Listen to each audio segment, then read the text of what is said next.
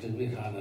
他说诗人站在贺兰山上一看，七十二连湖，眼见地，水波连天，所以就认为这就诗人有银川，像银色的银川这样概括。但这个说法是，最后我查是有欠缺的。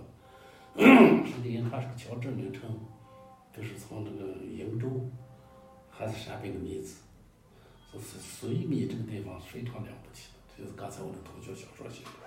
嗯，他很多都是北京文学家，李元昊这个李他祖祖上的，因为他是党项人，到了黄黄巢起义的时候，他跟唐僖宗，嗯，他祖父跟唐僖宗争黄巢起义，立的汗马功劳，所以最后他这个就受封了，就管西面这片儿。嗯，那么在哪呢？就在近边的同安城，嗯，叫夏州嘛。夏州在那个地方管，因为夏州最早还是属于颍州，嗯，这个颍夏这个地方，那就在那儿。最后到了宋朝的时候，他开始就封建了，女真、宋、北宋和这个西夏封建。封建以后，他那个地方待不成了，朝廷老灭了，范仲淹那些灭了，没办法他就跑，跑到灵武，现在灵州这个地方，梧州，到了梧州地方，梧州地方砸下来建了新清府，但是还是不行。那个一追一打还是不行，没办法他就渡黄河，那阵黄河水比现在大三倍多了，这样他就渡完黄河就到了咱们这新清府这个地方，现在颍川的建立新清府，就实际就是中山公园这地方，嗯，建起以后，这就基本有黄河这个天险就把它基本挡住了，这样他过来以后，他发现这个李元昊这个人是很讲情义的。就把原来米子这帮的亲戚啥的祖上的关系全部就迁过来了，迁过来当地的人就还是人们就是个金阁老银阁老喜欢那土阁老，就是跑的还是对那米子还有这这种情怀，最后就把米子这些名称全部演绎过来，另外叫瀛州，那么到这个地方就是一条船，颍川，这就是颍川从那儿就过来了，这就是银川的背景是这样。我考证就是“银川”两个字就这样来，叫银川。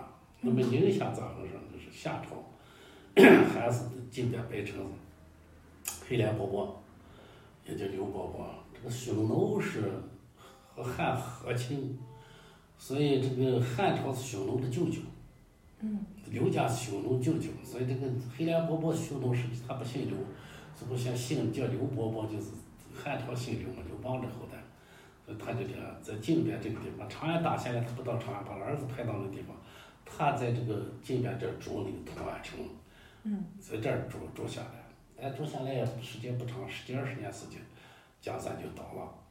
那阵儿这他取的名字就叫大夏，这大概在公元四百年左右，大夏这个地方二十多年就倒倒了，倒了以后，这大夏这个名字就留下了。夏，它为啥要叫夏这个名？夏是勃勃生机，夏的最最早的，按照这个《双文解字》，夏是勃勃生机嘛。因为春夏，夏是走我生长，还是勃勃生机，大的意思。所以它叫大夏，实际是一个概念，就是这样。那么它的灭完以后，这个夏这个地方一直夏周、夏夏啥这白城子把这个夏就留下来。那么李元昊来了以后，他就把这叫来，他叫大白高国。新清府建的叫大白高国，他没叫，但宋朝作为正统的，他把这叫西西夏。李元昊从靖边那儿移到这边来，还是夏叫西夏，把这地方一直叫西夏，所以在宋朝正式以后一直叫西夏。这样的夏就留下。那么元朝把西夏灭掉以后，西夏当然广，然后就闹成西夏路。西夏路，西夏路这个路随即的建制。把夏还留下来，这个夏就一直元朝完到明清时候一直就留下夏，宁夏呀，宁就是要安宁安定嘛，静宁都是安定，这么夏这个字就留下来，一直留下来到解放以后，这不是有宁夏省嘛，最后宁夏回自治区，这个夏一直就留下来，所以这就是宁夏的夏，实际宁夏和这个啥是夏和这个，呃，夏禹，夏商周的夏，牵扯到黑莲饽饽大夏，牵扯到西夏，这个夏是一顺下来的，所以唯独现在中国省级建制把夏能保存下来的，就是宁夏，这就是夏朝的夏，它这样的，从夏是这样来的，银川也这样，所以和李元昊是有关系，和西夏有关系。嗯。现在是不让研究这个。嗯。我写的一本书，嗯。是那个西夏那个艺术荟萃，本来三卷本，嗯。现在这两卷本我就停下，今年给你十万块钱我没拿，嗯又退回去了。什么原因呢？就是一个是疫情，二一个是西夏这个国家对这个不是太重视，不让研究。嗯第二卷叫西夏建筑雕塑艺术，第三卷第三卷叫西夏音乐舞蹈。嗯本来是三卷嘛，现在只出一卷嘛。嗯，一卷嘛，你啥时候有机会等我回来送你一本。谢谢李老师。直接这是三卷嘛嗯，这是我作为主编，嗯这是单位上的事儿。我作为主编，我也是动员了国家研究院很多人参与，但是考场、这个大纲这些全是我一手捏出来的。嗯嗯，那特别对那个莫高窟、榆林窟这些西南河西走廊这些地方，哎呀，还考察了两个多月，好跑杂的。把这些背景、西夏壁画这些都有一个系统性的了解，嗯研究这些过程。嗯所以喜欢旅游，出去就不断的这就是，这就是宁夏的历史来源，基本就这样。哦，嗯，所以哦，咱们这儿还是一个 挺有故事的、挺有历史的。哎，那故事多长？这个叫银川原来是两个养马场嘛，汉武帝的汗血宝马从西域弄回来都在银川这儿养着呢。整个银川两个字叫原嘛，原就草字头下来这个湖畔家园那个园嘛，就是园就是养马场，上林园园，嗯然后大型养马场就那阵儿的黄河就是三十年河东，三十年河西，就说黄河，黄河摆渡的很厉害。汉朝的黄河是在在西干区这个地方。嗯黄河都是那个冲积扇不断的向东走，不断向东走，哎呀向东过去，这都最后水利建设起来以后，这个才把这个灌溉闹起来，这才颍川片，否则过去都不成。而且那一到洪水期你就没办法，水患是中国农业最大的障碍，也是世界农业最大的障碍。所以圣经里头有诺亚方舟，嗯这说的也是水患的问题，大禹治水都和水有关系。嗯那聊天的范围很广，你为什么对这块儿感兴趣？您指哪块儿？您的这本书吗？啊还是，国国学这块儿，嗯，我是对人感兴趣。我对人感兴趣。对对对对，嗯，我博客里面就是聊天的这些人，至少有一个共同点，我自己觉得，就是我觉得他们特别真实，这种人就让我觉得特别的 好奇。嗯，嗯，你们好哥们儿嘛，封面上，也是好哥们儿。我和你们合著了两本书。那阵儿搞青年报的时候，嗯嗯、从西安、山西太原、北京，嗯聘了四五个，都很不错的年轻的，很有思想，嗯，过来当您的编辑。当编辑。啊，然后薪水比较高的。你像有一个叫徐静的，老家是女孩子，嗯山西人，大概有二十六七七八，嗯大学毕业。她在北京有个早期有个九十年代后期有个精品购物指南，哦，我知道，你知道？我上大学的时候，那个在北京老看很好看啊，啊，他就是那儿的人。啊，我这个为啥要扩成二十四版的青年报呢？也就是看到受到精品购物指南的这种影响。啊，那阵儿那个新闻管的不太严，它有软广告，嗯嗯又是新闻又是广告，嗯这就给商家就实际上我那个正版要文版正文版没有多少东西，嗯就一个版面儿，嗯剩下都是年轻人的吃喝拉撒玩儿，全都是这些东西。嗯那么就要有一个差不多，就把这个徐静就从徐静他哥我们关系非常好，嗯他就他妹妹在经济工程，哎呀，我说正好这个我在北京考察了一次，嗯感觉这个很不错，能不能过来？最后是过来，可以。那阵儿呢，一要给哎呀六千块钱的工资，嗯九十年代也算还可以。嗯他他就过来，他过来又从西安带了一个，嗯，一个西安的一个护士长，那家伙也很厉害，就在对这方面，对保健健康这方面都很在行。嗯就是有这些人最后串起来，人才有了，钱也有了，媒体也有了。嗯就我干了五年吧，干哦干了五年以后，我就调到文史研究馆了。哦完了，这个报纸到成立报业集团，宁夏报业集团以后，嗯这个就成了现代生活报。嗯就现代生活报，张强嘛，张张强，张强最后当主编了。嗯我那阵儿已经过了四十五岁了，就过四十五岁你就不能，人家宁夏日报就你不能再当主编了。哦我就退下来，一退下来，我就报社一看没啥干，嗯打三个月麻将，一 打完以后就到我实验就把请过来了。那那个时候算不算就是 叫人生已经没有目标的？也跟你说也基本上没目标，但是铁饭碗一直抱疼我，一直没丢铁饭碗，嗯，就这个信念是一直在的。那为什么呀？对我们这代人来说，那个铁饭碗太重要了，那个很、哦很重要。它跟记忆有关系。哎呀，我这个梦里头，你看过《苏东坡传》以后，苏轼以后，苏轼到这个老年晚年常梦梦，梦见他爹揍他，就让他背四书五经，嗯就六十岁他还梦见这个梦，嗯就是跟人骨子里头就留下一种说，我就经常梦见我高考没有考上，因为家是农村的，嗯高考没有考上，结果我就最后发榜没有我，这样我就回家了，就人生非常渺茫，就不知道后面再咋干了，哦，就一直内心就有这么一个东西，那这个梦到什么时候就是开始不做这种梦了？大概到五十多岁以后才不做，是吗啊，五十多岁才不做，哎呀，每年都做，对对对，我我也是，嗯，前面几年也老做这种？高考的梦，嗯、就是或者考试的梦，嗯，后来就是在去年有一次，我做梦的时候，我忽然间我我跟自己说这是个梦，然后我就好了，自此以后我再都不做这类梦了。没想到呀，五十多万的时候还哎这，个记忆太深刻有些东西啊，记忆非常深刻，非常深刻啊。你说，所以我们这些人对这个铁饭碗是非常重视的。您说那个记忆的它深刻，有的时候是不是跟那个身体的记忆有关系？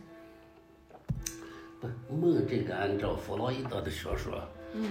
就梦是意识迂回曲折的反应。嗯。我认为这个概念是比较定义比较准确的。什么叫意识迂回曲折？就是梦首先是一种意识，嗯。但这有的意识你可以直抒胸臆，比如说，嗯。今天咱两个谈坐一块儿，梁子上沟子下随便谈，嗯。有些就不可能直抒胸臆，你不能谈。你比如说我对面坐个女孩，我喜欢你，我不能按照中国人这种说法，我不能直接说，我就在梦里头，这就在脑子里头就留下了。这种意识在人大脑里头是会打定格的，就大大大脑能容纳很多东西，就在这儿都装着了。嗯但在一定的时候，它就通过另外的渠道，也是迂回曲折渠道以后就出来了。嗯出来的时候不是圆梦了，嗯就还要带些其他东西，因为储存的东西太多了，对对，带些其他东西就出来了。嗯这就是那弗洛伊德对梦的解释的解析，我感觉非常准确。那么就是有些东西为啥要重复梦呢？苏东坡老梦见，就是他爹当年和给他弟兄弟两个，那真是板子上硬打硬磨呢，就非要就苏轼为什么能出口成章呢？就把古典那些东西背得滚瓜烂熟的。那不就跟身体有关系？因为他挨过打。啊，那肯定，那肯定，啊，肯定嗯，他就是因为有过受过自上脑子受过刺激，深刻刺激。按照心理学或者现在生理学角角度讲，就可能对人脑人的身体受到一定摧残了，这些东西才能留下来。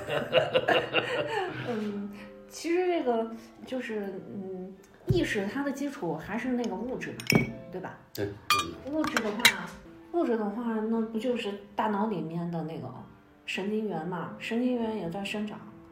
我是上半年的时候看过一本书，叫《连接组》，是美国的一个科学家写的，嗯就是讲人脑里面这个神经突触啊，嗯，它就有不同的连接。对对对，嗯，也有个研究说是人大脑，嗯，每天会有一百万比特的信息，但是人的那个前额叶，就是后后来现代人类 进化的时候，不是才有的那个东西，说一天才能处理五十个到一百个，所以就这五十个到一百个的这种信息，嗯，是你自己有意识的。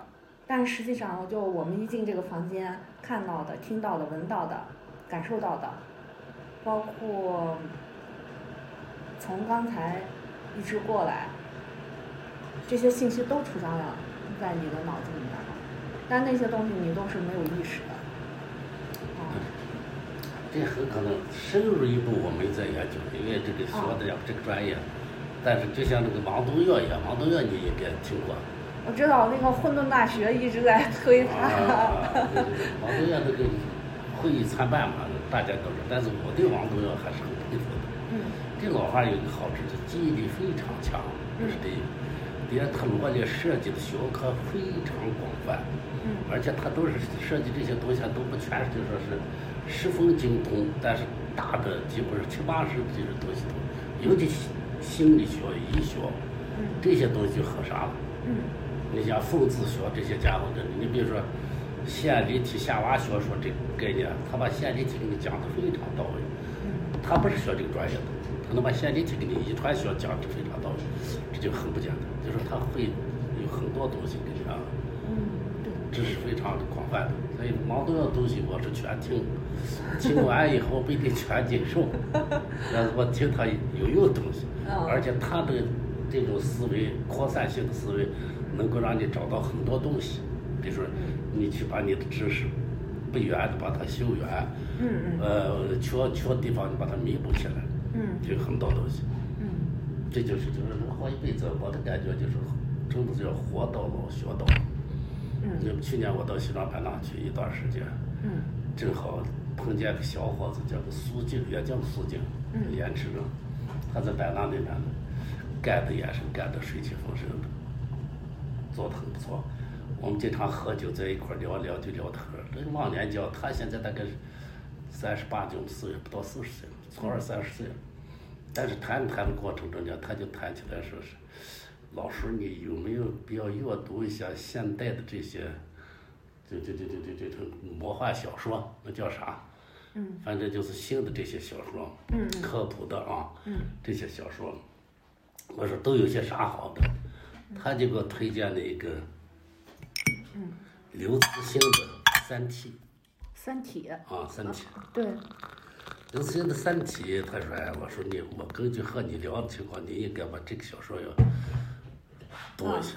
哎，我正好就有时间，去年四个月时间，我就有三三个月时间听了三遍。那阵用喜马拉雅，我就听这个《三体》，哦，因为这个《三体》啊我直接听，我眼睛现在不行。哦，但这个听过三遍以后啊，这影响很深的，很多东西就是你要学的。你读完《三体》，你的思想一个首先第一个是思想不僵化，嗯就你随着年龄老，你思想不僵化。第二个人老心不老，就你有新的东西能够进来。嗯这个就是八十年代八零年我读过一本书，非常有意思。这是一生最最那阵上大学，就七九年上大学。嗯那阵美国有个托夫勒，写那本儿叫《第三次浪潮嗯嗯》，这本儿书非常好。当时我们谁能读上这本儿书的人呢，就很不简单。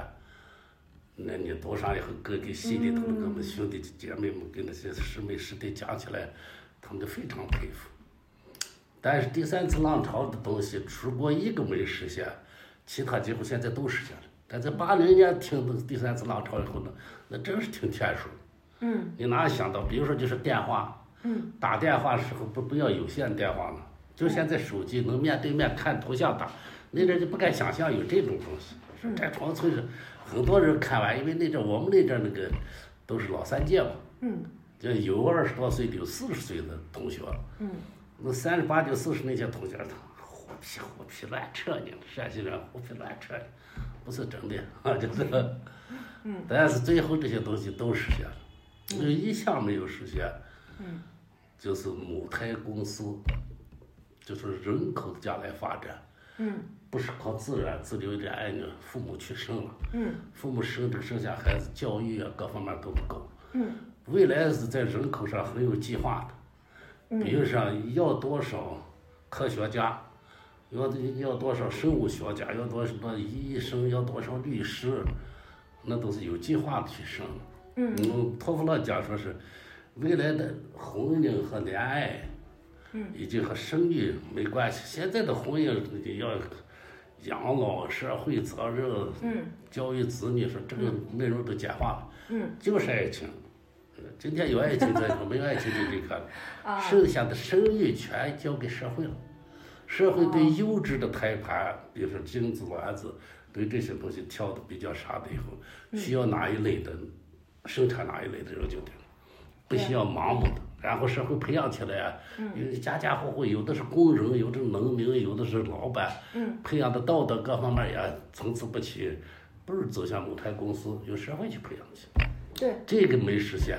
可是现在有迹象，这就是有很多人谈起来，就是现在这个孩子不孝顺，结有的是丁克不结婚，结了婚不生孩子，生了孩子不管，等等的问题，都是害怕他天塌下来。所以我的观点是，我说一切都是自然的、正常的。当这种东西慢慢往前往后走的时候，说不定就是破釜了那个。母胎公司就出现了，社会将来就向这个方向就走了。嗯，您说的这个母胎公司有一部，那个赫胥黎，赫胥黎写的那个《美丽新世界》，然后，嗯，去年嗯有这么一个剧，美剧，然后就是这样子，就是说嗯专门有这个公司，然后去实现这个受精卵。一个结合，呃，当然它是一个科幻剧，然后，呃，但是它这个里面也探讨，里面它把这个人分成了 分成了好几等，对对对，嗯，是阿尔法、贝塔，嗯，呃，就是这样去分，嗯，然后人的那个生活呢，也主要就是为了享乐，嗯，然后会。如果呃有些人情绪不稳定的话，就吃那个药剂，它也不叫药剂，它可能就反正就相当于你抽根烟 那种感受是一样的。对。就觉得情绪这个东西是是不好的哦，对对对对对，嗯。是这样。您说那个《三体》，我我也看了，我就对，我当时看的时候。一四年吧，一四年、一五年的时候看，看了之后，我觉得我还给人推荐了，我说给我带来了一次好几年都没有感觉到的一次那个叫精神上的极致享受。嗯，后来我也有推荐给一些人看，有些人年轻人啊，然后就是差不多的年龄的，然后就没有看。就觉得没意思，呃，有些人看了觉得内容好，但是觉得中国人的这个表达，你就比如说从国外回来的，就觉得中国人的这个表达可能就是有问题，嗯。不过您刚才说到那个，就是合乎自然，你觉得《三体》里面是就是充分体现这一点是吧？有很多东西，因为社会发展的潮流，它肯定是没有问题。嗯。这个潮流是这样的，至于说《三体》中间有一些问题，那肯定的。但是至少在中国搞科幻的没有超过六次性的，到现在没有。嗯。这就是意思，就是，跟美国叫叫啥公司，电影公司。看错了。我过去唱这种的，弄的没事没事。我是胃病，过去就这样治好的。哦。你等我一会儿给你讲这个。烟灰弹到茶叶里，然后再喝掉。我在老是天天这就写文章，一直写文章。你这一百四十斤，很瘦。是吗？嗯。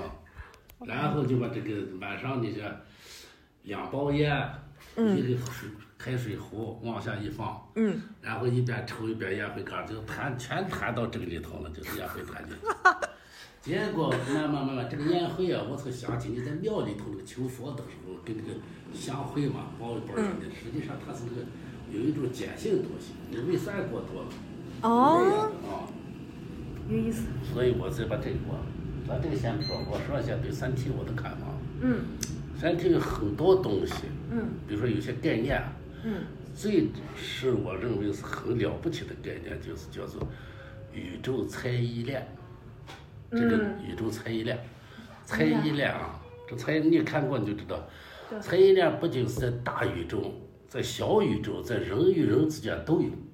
对，这个很典型的，你有生活阅历的人你就知道。比如说，咱两个相见了以后，没打招呼，你不了解我，我不了解你的情况下，嗯。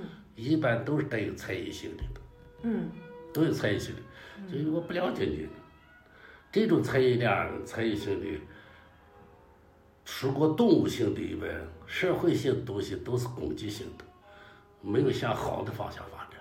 哦。都是没有向好的方向发展，这样就造成就是说我对你的了解，感觉你这个人一看你一说话啥，我就感觉到可能这个人不行，不行的情况下，我就会想起我过去见到和你类似的这些人，嗯嗯基本就挂到同一钩上了。嗯他是不断的往坏处想，这个层面的一个层面的坏处形象，再往另外一个坏处形象，一直到坏下去以后，双方都不了解，都成坏了。所以为啥要提倡人和人经常要沟通？只有沟通的时候，你才知道互相能把一些猜疑东西能去掉。哦，原来你眼见的和你耳听的不一样，经过了解就。那么人类在这种猜疑东西就太多了，因为美国不了解中国，所以美国年轻人很多年轻人就对中国不了解，嗯，包括法国的、英国的、德国的，嗯，所以见到华人以后就很对华人很反感，嗯，加上华人里头确实有一些，比如说那中国大妈，有这样的人啊，这就造成人家跟人家形成负有负面的理论基础，再有负面的实践东西，这样就造成华人就是不好。但实际上你不了解华人，你要进行了解，那么你就要互相之间要进行不断的沟通和了解。嗯，那个宇宙产业链，最后你看打的互相宇宙就是，你不能把你的那微博发到另外一个宇宙知道，另外一个宇宙只要有人地方，他会想办法的把你取消取消掉。那个最后一个就是把平面化了，把这地球平面化了。嗯。那个就是整个把太阳系平面化了，就过来一个小纸片，然后嗯。闹个空的，搁着啊，就盘平面化。对，哎，这个想想法是很有意思的，很有意思的。你可能可能你你想起来说不科学，嗯，但是很有意思的，它平面化了，把三维解解解决成二维了，二维的平面化就是。这些东西都是很对你的思想是很有价值的东西，就是你思维参考研究问题的时候，你要跳出来，在一个思思维线条里头不行情况，啪跳出来，从另外一个思维线条再去考虑问题。这就是咱们禅宗讲的直。嗯禅宗一个根，就是为啥要悟呢？悟的根本就是因为人直嘛。迷等这直，直不是说是有人说直就是，呃，有毅力、坚强，那是两个概念。毅力和坚强是个概念，直是属于你这个就看问题老是很偏颇，二维法，要么是好人，要么是坏人。二元，啊啊，他他应该有三元四元的东西，没有全是好人，也没有全是坏人。坏人里头有好人，好人里头有坏人。因为道德是没有标准的，道德的标准是建立在一定的社会背景之上的，离开这个社会背景就没有道德可言了。嗯这就你你你用有自性的宇宙这种分析方法，它就这样。那么你就要学会，就是要看一个问题，适当的要看它的反面的，还要看它正面，还要看多维的。这就是我们小时候看那个电影，胡传魁一出来，马上就是坏人，坏人你在那个电影里头就能看出来，他就是坏人，所以造成小孩子爸爸这是好人还是坏人，这个阿姨是好人还是坏人，这个叔叔好人还是，就是我们的思维就这种嗯。二元思维，这是很糟糕的。那您觉得现在有变化吗？它肯定要有变化，这是变化不是一下完成的，慢慢要进行，逐步进行。是是逐步进行。那您觉得有有朝一个比较明朗的方向，嗯，可见的？哎，那可能有没有呢？因为你随着现代科技的发展，它有很多东西可借助科技的手段完全就可以。你可以不相信，嗯，那有些东西，但是科技发展证明它就这样。比如说，有人不相信中国人，嗯，那是非洲人的后代，不相信西来说，他相信就是山顶洞人。那么山顶洞人他属于直立人，我们现在是智人。嗯，科学发展就是这样的，智人和直立人是不能遗传的。对，你知道那个骡子，嗯农村那个骡子就是马和驴配的是骡子，嗯就是山直直立人和智人可以有性生活，但是生下的孩子绝对不能再遗传了，他到骡子就为止了，就不能往前走了。嗯这就是山顶洞人不是我们现在人的祖先。嗯那么非洲人他那个线立体的东西，他就是和现在这些基本是一回事儿，遗传学上是一回事儿，你能不相信？这个尽管对中国人感情上，他妈我们咋的非洲黑人的后代了？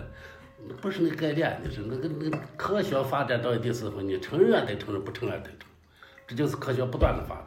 你比如说达尔文讲这个进化论、丛林原则，然后讲的这个人是猿头的，当时就是北京猿人、袁枚猿人、蓝田猿人，现在都不叫猿人，北京人、蓝田人、袁枚人，把猿子去掉了，嗯因为说是猿不可能发展成为人的。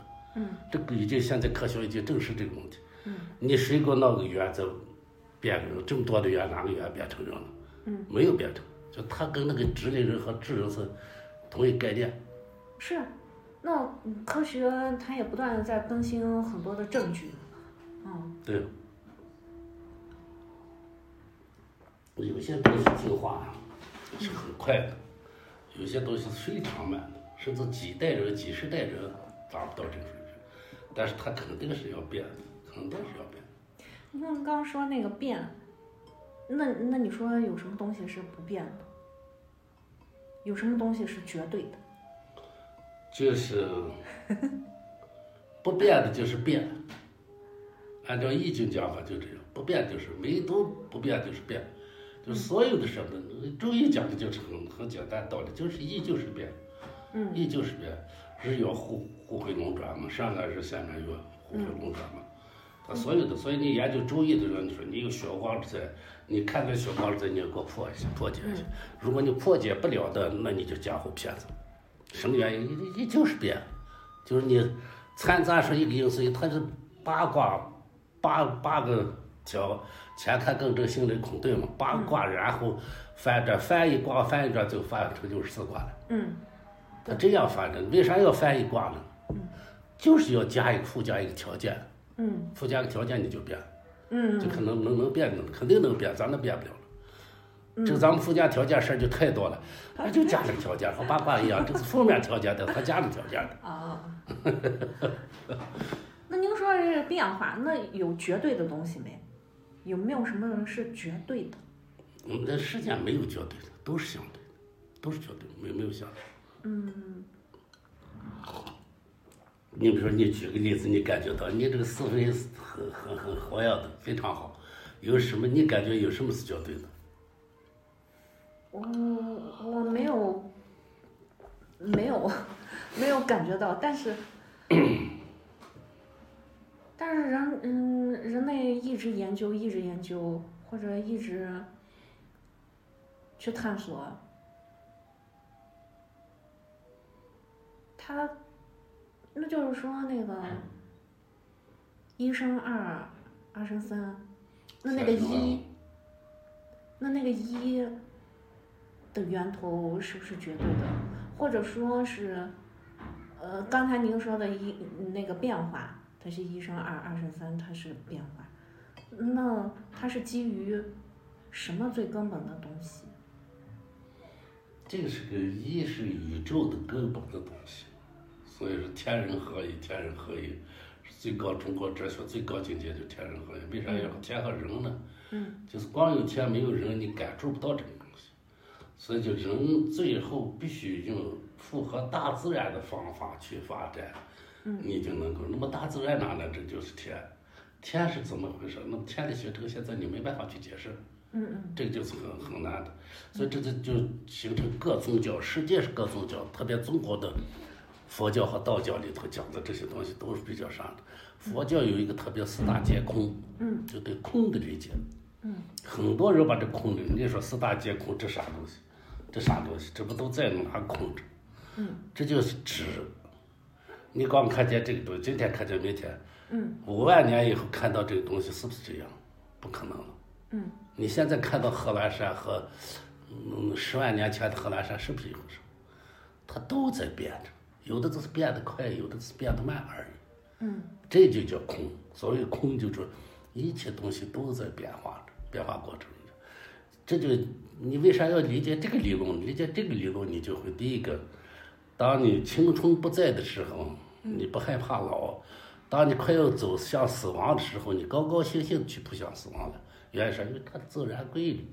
既然你抗拒不了的事儿，那你就不要在这方面多想这些问题，嗯你就轻松了，你心里就不害怕了。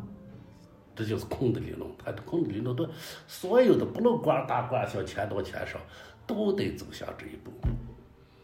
那这个走向这一步，他那个岁数，真的是能像孔子说的“四十不惑，五十知天命”，会吗？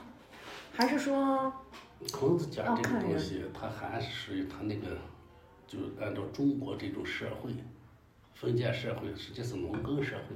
嗯孔子已经进入农耕社会条件下，他是这样的。嗯那未来社会可能不是这样的，嗯可能是三岁嗯就知天命了，五岁就可能就了不得了，十岁就一切都通了。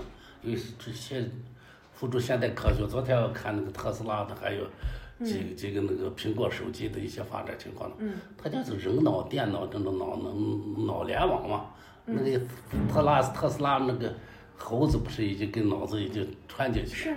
是是，就是你想啥，这这脑工具在一块安装上，你想啥我已经清清楚楚的就，那么就这些知识将来就不需要咱们死记硬背了，不需要他妈三千倍的，啊，天天早晨把孩子脑子不行这样，你有脑联网以后，你要啥东西脑子一想，啪啪这些知识就全出来了。嗯嗯这个就不像庄子里这说是，人而生而有涯，知而无涯，有以有涯对无涯，殆也。什么？就是这。但是这个里头有一点，就是说，知识你可以用那个，就是说，比如说 AI 机器人或什么的，你可以把它全部都储存进去。嗯，假设啊，就是你什么就是都知晓了，但是那个脑连接、脑回路，每一个人的脑子里面那个神经元的那个回路走向是不一样的。是嗯，，我看那本书《连接组》的那本书，就是说，嗯，那那那个科学家，嗯、陈宪俊，他现现在就是，呃，在进行了一个呃计划，嗯，就是绘制人的那个大脑神经元的那个地图，嗯嗯，但这个要全部完成的话，需要很多很多年，需要投入很多的是是，很多的人力和物力，就是说，他当时想着，如果绘制出来这个，你比如说像有一些自闭症，它是怎么形成的，它的那个脑神经回路，它可能就可以实现一些干预。所以我觉得那个知识和你那个脑回路它是不一样的。嗯，哦，那它那个脑回路，它一部分是，一部分是你的那个物质基础，就是你的那个神经突触和别人神经突触肯定不一样，嗯，有长短啦，或者有连接的点、触点都不一样。还有一个就是，有一些就属于惯性的，外界的一些惯性施加给你的那种，你那个神经的那个，它就嗯自动的方法嘛，接对对对对对，它那个路线，它可能就按照嗯外界给你的那个刺激，就像您说的苏轼那样，给你的刺激，你就会一直那样想。嗯，所以您刚刚说的那庄子说的那句话是关于知识的吧？这是这是这是啊啊，就是说知识有一天可以实现全部都都放到那个脑子里面，就像百科全书一样，就像您这本书一样，我我我那个中外古今全部都通晓了。但是每一个人，他要没有他自己的那个脑回路，那他还有自由意志吗？那不是人人都一一样吗？他建立这个东西，就是这就是多学科综合这个东西。这就从逻辑学角度分析这个事就这样。嗯。他能闹成一个人。嗯。比如说李贤良，把我的研究透了，基本咋样的？那他就闹成张贤良、王贤良、刘贤良。嗯。就把人分成，比如说三等、五等、一百等，甚至二百等，越分的越细。嗯。他有不同的这种磨盘。然后模板儿，这是咋样人多少种，哪一种人我给你按照哪一种东西，那么这进行互相，那就跟现在计算机一样，那可能只要有一种研究成果，后面那就是分类去了。他首先都是人嘛，然后细化，他这个人有神经病的，还是脑脑短路人，腿子翘一点，反正眼睛有点问题等等，不同的他就生产不同的模板，不不同这种东西，后台支撑东西，慢慢的互相就能交通了。这个就是为啥人过去也是不一样的，那各国的人，包括那个智人，包包包包括那野蛮人，包括那农民，包括那个知识分子、老人、小孩儿，那各种人都是为啥能闹到一块儿了？当然有法律的层面东西，嗯，解决的，还有制度层面，就还有道德层面的，反正慢慢慢慢这些东西，最早是没有法律的。法律这法律是春秋战国时候，就是诸子百家出来了以后，荀子的几个学生李斯啊啥，最后闹出法家出来了，才有法律。所以法律到了秦始皇以后，秦朝建立把法律才得嘛。早期没有法律，早期就是周礼嘛，周礼就是礼记嘛，嗯就是这周礼是还是以道德层面去约束。嗯，制度道德层面，法律是后边出来。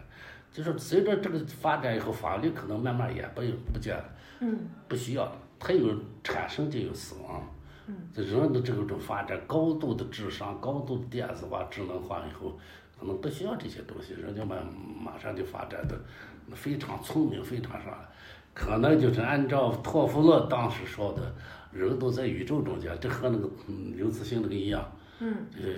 坐恒星见走了，今天见你了，可能这辈子在五十年以后再见你。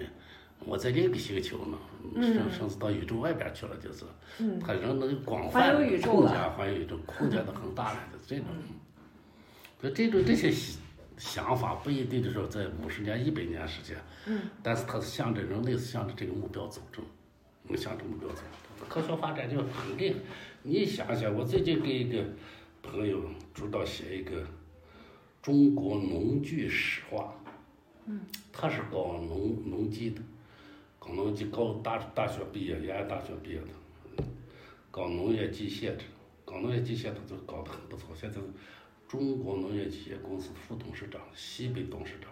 嗯，那么他搞那辈子农机，他发现啊，农机特色也很有发展前途的。说搞一本这个这样东西，写一本，最后我就给他参谋我说：“你写一个中国农具史话。”嗯。从一万年旧石器末期、新石器，写到八千年，写到五千年，写到类似，就是最早的耕地那个讲话那种叫类似，一直发展到现在智能农农业机械、联合收割等等等等，从这个地方就往下走，就搞这一本。现在大纲都拿出来了，人都。班子组织好了，他们正在都写着呢。是为啥要就这这些东西？人类你通过这个一万年，你看一下，人类现在已经有，据说是有二百四十多万年，就是地球上有人类生存的。但是人类进入这个智能化高速度发展，实际上就是几千年。几千年，从三皇五帝，从轩辕皇帝到现在是五千年。嗯，但真正的是从周代开始以后，就夏商周周代开始以后，人类才进入制度和这些高度的艺术文明。嗯，那么农业也就向前发展了。人类从原始的这种狩猎和采摘、渔猎开始，进入定居农耕式的发展，就这么短暂的三五千年时间，已经发展到现在，就脑联网这些东西都在研究。你想想，如果再给人类给上一万年，而且这种是加速度发展，它还不是等速度发展，发展非常快。嗯，那么到时候就说，可能常我开玩笑说，十五年以后，人家说人的寿命啊，各方面癌症能能能换肝，能换脑子，能换心脏，我说能够再活上活到十五年再活着，能将来还能活时间长。人的发展他就这样，社会他就这种这个非常快。你不要看这对某一个人来说，他研究的呀，头发都发都花白了，一生到死研究这个事儿，真很辛苦的，很累的。但整对整个社会来说，他那就是小小一点，对人类历史长河一瞬而过的事儿。但这个它有不断的积累以后，发展就是那很厉害。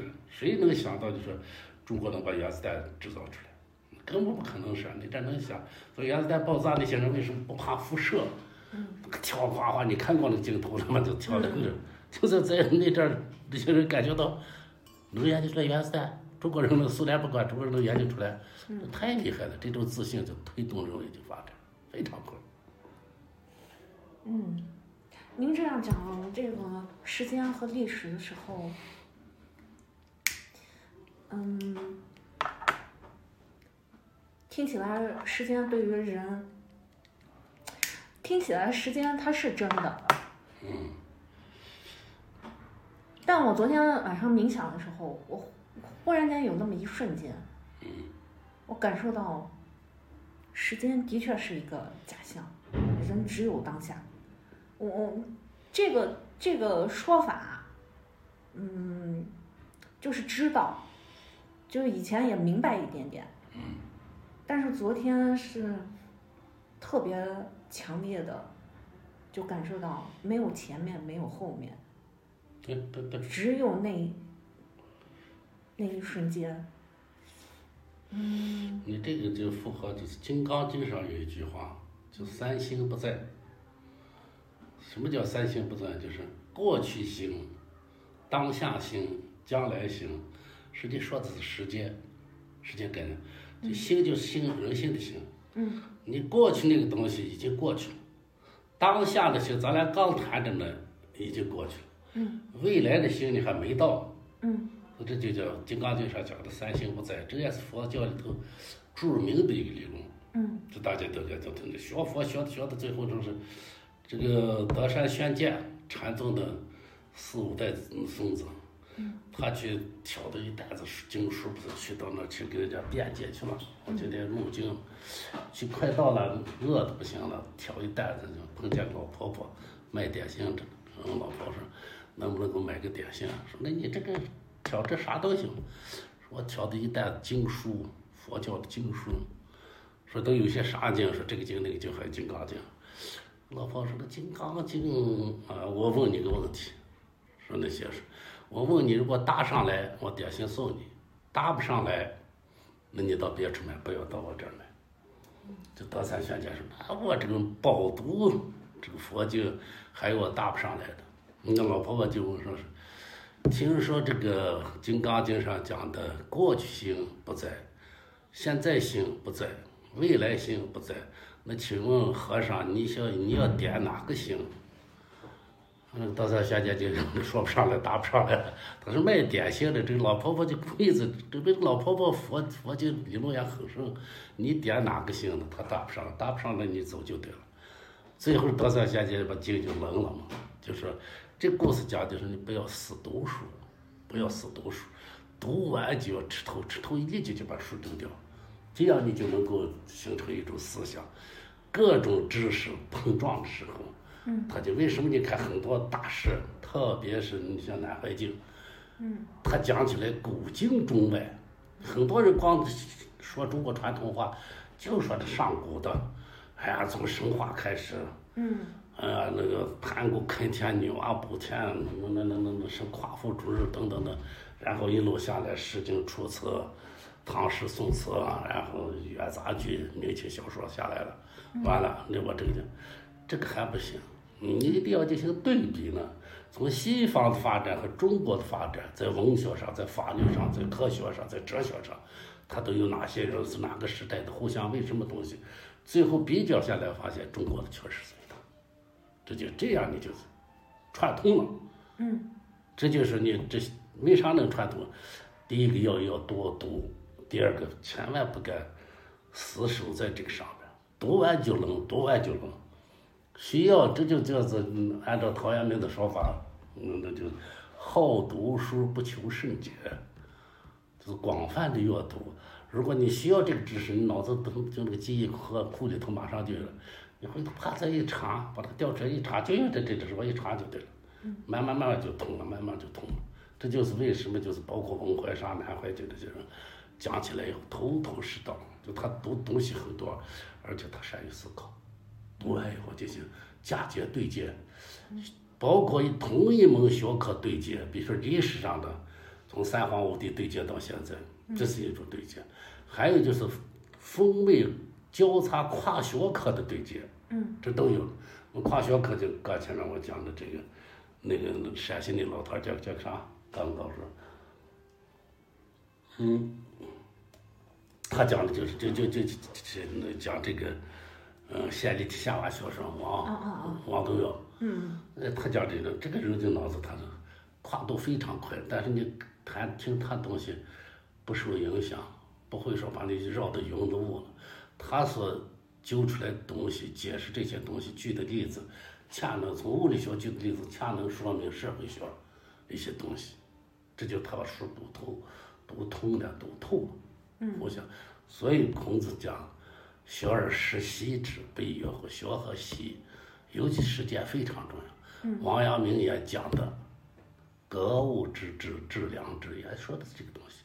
就你一定要一边学一边习，一边学一边习，不学和不习就。我们现在教育是啥呢？光学不习，让孩子全全部就是天天学，学的学头大了，根本不行，就不知道学这东西干啥。你如果再把他教着，让他用着，他就不一样。为什么孔子七十三个弟子都是很了不起的？就是他游学了，跟上孔子游学去了，到处碰壁，吃不上喝不上。那不是子贡那个那那会做生意，给补补充一点。孔子跟狗一样，跑不回来，到处问路人也不上。但这些人走过以后，对社会就有所了解了。嗯，哎，他就这就是一边工作一边学习一边实践。嗯，实践很重要。嗯，就是你读完这书以后，你和你过去的知识、过去的经历，尽量进行对接。对接完以后，书马上就丢掉，不要再把这个书当上了。啊，会限制你的，会限制啊。嗯，那您觉得这个，嗯，有没有这个时代的特殊性？时代给到的一个嗯机遇，或者说是他家境？比如说，嗯，弘一法师啊，还有南怀瑾啊，他们，他们有原本的一些，啊，家境的条件。嗯啊，这肯定有。还有像您，嗯，七九年，那就是那个刚刚恢复高考时候。七七年恢复高考。啊。今年恢复高考，我是回家有家庭农村的，兄弟五个。嗯。四个都出去了，是当兵的、考了学校工作的，反正都念书都出去。我们老爸是农民，这不是，但是对念书还是那啥，所以兄弟几个都出去。我是老五。嗯。所以我高中一毕业，我回去就搞个副支书。嗯。就七六年一回就副支书。七七年就给我个从支书，所以我和习近平和李克强一样，我当过从支书。什么原因？就是压着不让你走。嗯。你就你你必须你们都是你你家贫下中农，那社会都是你们的事儿，就不让走了。这样你就把你就压死了。所以七七年恢复高考没参，七八年恢复两次都没参加，到七九年才参加的高考。嗯。这过程我已经二十三岁了。二十三岁在农村里，这就是大年龄的人了。像那阵，我们家庭有四哥哥在外，家境也倒不错了。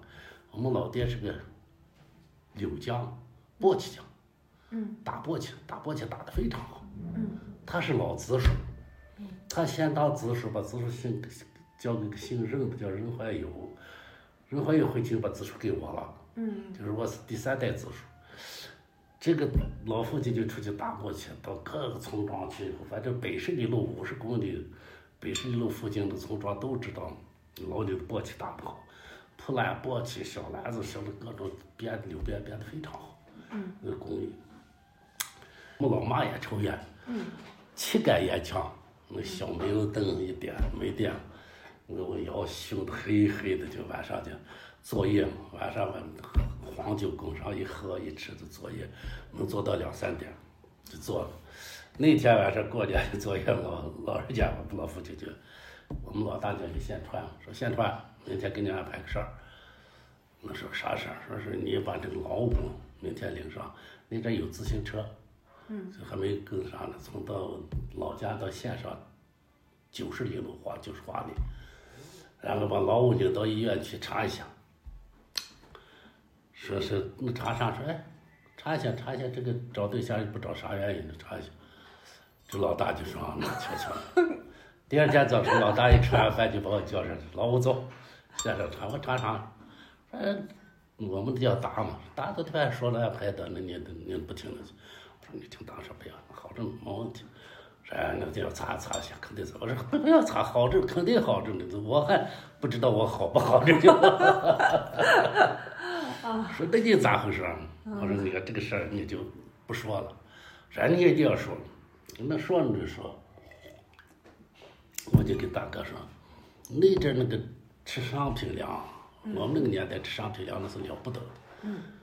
他们几个都在外面工作吃商品粮，但娶那媳妇儿全是在农村的。就是我当支书了，那在生产队那个异性啊，嗯那阵那个村子里头那个欺负起来女人就不得了，要喂驴、喂猪、喂羊，嗯看孩子，那女人比驴都苦，太苦了。我们几个嫂子，我就感觉到苦的那就，我说我但将来不找这也找找是绝对不会找这种，可是有一个信念，我相信我肯定能出去，我肯定能出去，这这是我的信念。所以基于这种信念，我说坚决不找，不在农村找，不是说没有漂亮的，不是说有啥病，主要是找下以后我出去如果咱解决不了他们吃上品粮的问题，那不是又是几个五个先后五个全都在农村，的咋弄？嗯嗯就这种情况，我才不找呢，看一个都没看上的。所以七九年一考上以后，考上大学，这就一切了。所以为啥要在梦里头能梦见这么上？就是那阵儿考大学的压力是非常大的，嗯非常大的。就是你你你你但考不上，你就你要有多少呢？嗯，对，所以您您当时也是这个，嗯、第一是考了大学，上大学，第二个是，嗯，那个时候的大学生也少，知识分子也少，没啥就能睡就可以了。啊、啊，那这能，首先你毕业能包分配嘛，这就是你只要考上大学，铁饭碗就端上，对这是最主要的。对，然后又加上你这个时代的机遇，对，哎，这就对了，机遇是很重要的。啊，人没有机遇绝对不行，但是机遇必须建立在你的基础之上。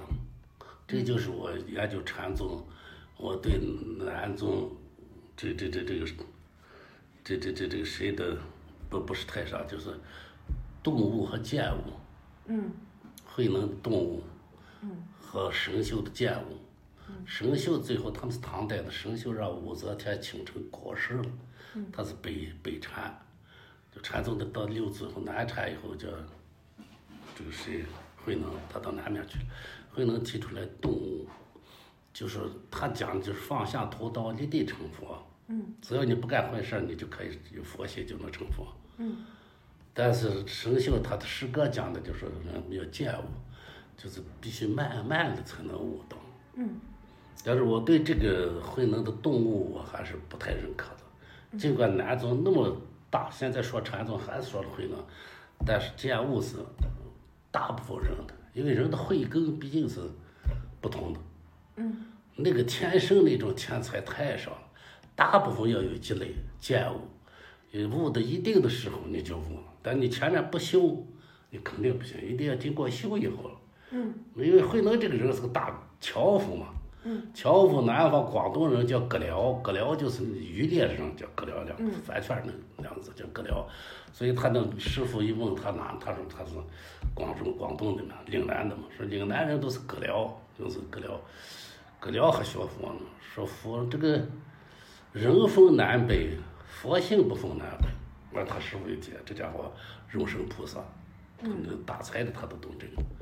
可是这种东西，我就感觉就是你刚讲的，人一定要有铺垫，不论是机遇，不论啥东西，铺垫是很重要的，没铺垫是不行的。他一些机遇是给有准备人做的。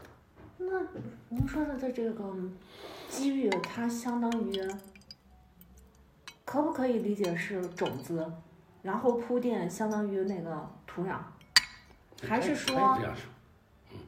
还是说自己的天生的那个东西，比如说您说的那个慧根，或者我们说根气，那个东西才是种子，机遇这些东西才是土壤。这个还我我的感觉，百分之九十的人都属于九十九的人都属于就是你说的土壤和种子的关系，都是建物的过程，不是动物。哦，这个这个很难的。你比如说这个罗曼·罗兰讲过一句非常经典的话，叫“三代吹贵族”，就是你家里头三代吹贵族，嗯，只是你娶的媳妇还要聪慧。如果咱不聪慧，他妈又误三代，就都差差不多这种家庭。你只要是农民的家庭开始，或者一个小市民家庭，你必须经过三代。为啥要三代？第一代你肯定脱不了那种农民意识或者小市民的意识。嗯你的骨语言里头、骨子里头肯定要带这种。到第二代，他基本上就那那上一代爷爷那代东西就不是太多了。嗯到第三代，如果他好一点，那他就有发展空间了，他进入贵族了。所以我对孔老二讲的君子和小人儿这个，小人儿不是说那种现在咱们这种小小人就是小族小门户出来的，那种没有资产了、没有固定资产这种人叫小人儿。所以君子的发展，他还是要有一定的社会积淀，要有一种过程，经过三代才能熬出来。一代熬出来不多，孔子也是这样，孔子他父亲也是立过功的，嗯也是在那个嗯豪门出身，不说他生下就成了。嗯一个穷的很啥的，就慧能他爹也是个当官的，嗯。那是他爹死了以后，河北人最后跑到母亲把他领到岭南去的，跑到广州那去了，打差去，但他祖上也是也是当官，嗯。就他有一定的这种背景，家族背景，没有就不行。所以罗曼罗兰讲法我是很认可的，就是三代垂贵族，三代同时也坏掉一个家庭，出了纨绔子弟，已经就出问题了。嗯 三代的问题就很大了，这些都是古人把这都说的很很清楚。嗯，那您说那个顿悟、见悟，他的那个悟是悟了悟生死，然后你就不害怕了，还是什还是什么？这个悟是个比较啥的，比较狭隘的，不是那个大狭隘的悟，狭隘的悟就是你对一件事儿 不值了，你有你的看法，形成自己的看法。嗯一件事情你会找钥匙，嗯就是我说那个大学生是啥东西？大学生毕业以后，本科毕业以后，不是你从哪一个学科已经很了不得，不是一样的。大学生是学会查字典了，嗯这就是大学生。但这个查字典哎，就他知道哪去找去了。嗯就找东西。你比如我给他写这个农耕文化这次农农农具，中国农具这个史话，那最后我还写了三篇范文，他们闹不得，手扶拖拉机哪来的？我给他哗从这资料里头就找，这最后找出来很有故事性。这个手扶拖拉机开始咋研究的，最后咋发展的，毛主席咋关心等等的问题，一千多个字就把这个写的很清楚，就是很有故事性的。说你这个资料从哪来的？我就想不通。这就是会查字典和不会查字典，我就能查到这些东西。嗯他们找半天啥呀？没有故事。我说没有故事，你就找去，是缘分不到，不是没有故事，故事肯定有，就是你缘分不到而已。嗯。这就是大学生学会查字典，就你一定要学会在哪里去找资料。嗯。那您说的这个是狭隘的悟，狭隘的，这个就是那就就事儿论事儿的悟，它哦，不是大悟。那大悟是？大悟就是四大皆空，破执了，这就叫大悟。大悟的人很少，这这和学你的学识又没有多少关系。不说你学识啥的，很多人学识越高，尤其现在是那个博道、博士后，反而还不行，悟不了。嗯悟不了，因为他累赘太多，学知识太多，他老遇见什么事儿都拿知识去解去了，有的能解呢，有的是根本就胡拉乱扯，这最后解不了。因为他已经是，他已经是工具的奴隶了。你很聪明，光真努力就是，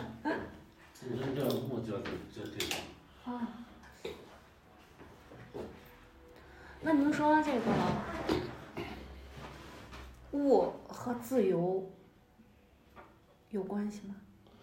有一定的关系，但这是两个概念，两个概念。呃，它它它的概念很大的，就是不物的自由是属于懵懂的，就是所谓自由，你首先是和道德和法律没有关系。按照孔子说法，就是三十而立，四十不惑，五十知天命，六十而那个六十什么耳顺，嗯七十什么不逾矩嘛。嗯到你七十就不逾矩，不逾矩就是自由。这个自由不是说是你想干啥就干啥，是你脑子里头已经把道德、法律、人文所有文化你都已经掌握了，哪些事儿能做，哪些事儿不能做，那你就很自由，随心所欲了。嗯这是一种大自由。现在你理解的自由，一般都是反正我想干啥就干啥，我不管你父母同意不同意，单位咋样，经济能力能来不来，我想干啥就干啥。这种自由就属于那那那那种纯粹什么也不知道，嗯乱想着。所以人要到一定的，你的自由必须是你有阅历以后就有自由了。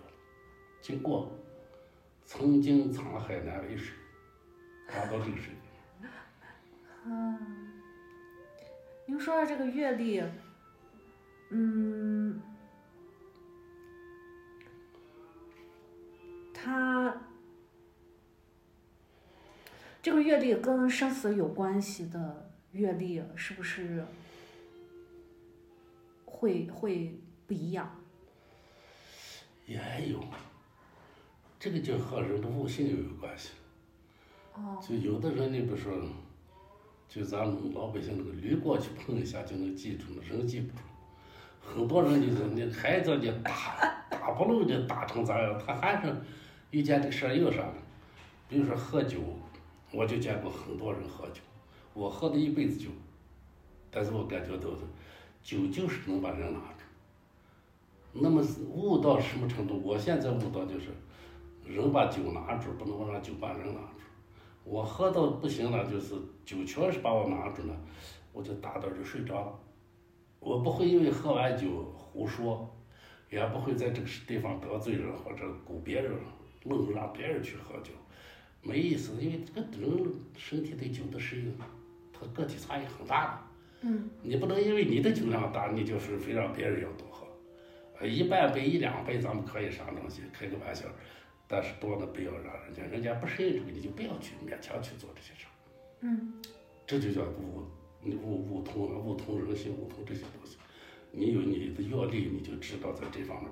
那有的人都二妹子，大姐，你看平时不喝酒还好好的，很不错的人，一喝酒就给你胡来，一喝酒就给你胡来，哎呀，所以这这些人最后闹的就是不能喝酒，他拿不住自己，一时失控，拿不住自己。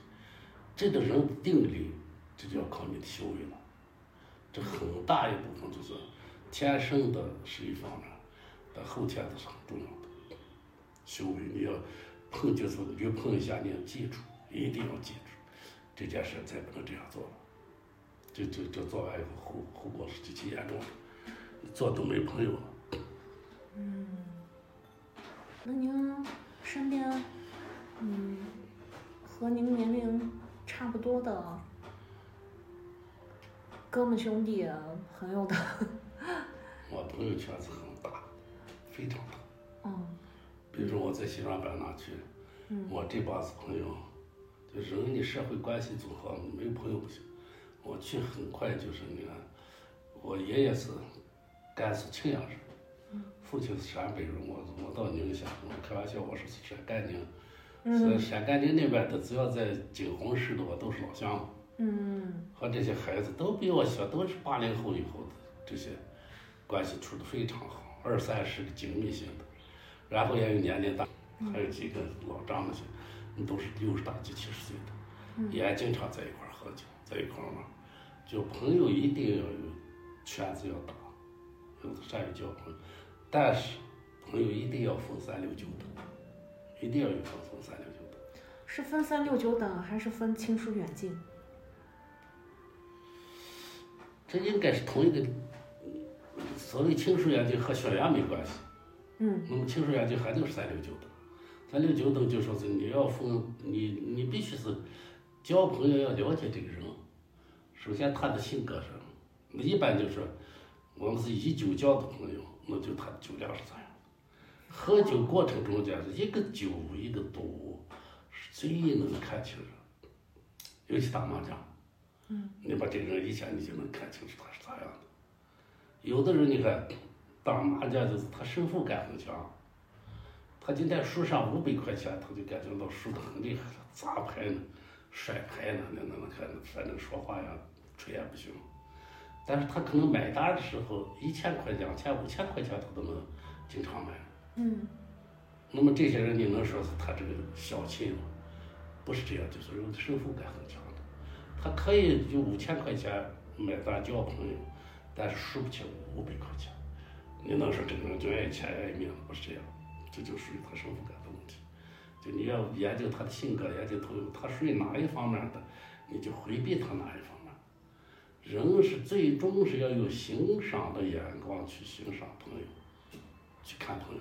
千万不能有挑剔的眼光。如果挑剔的眼光，只要是人，没有没毛病，嗯这是毛病大于少的问题，没有没毛病。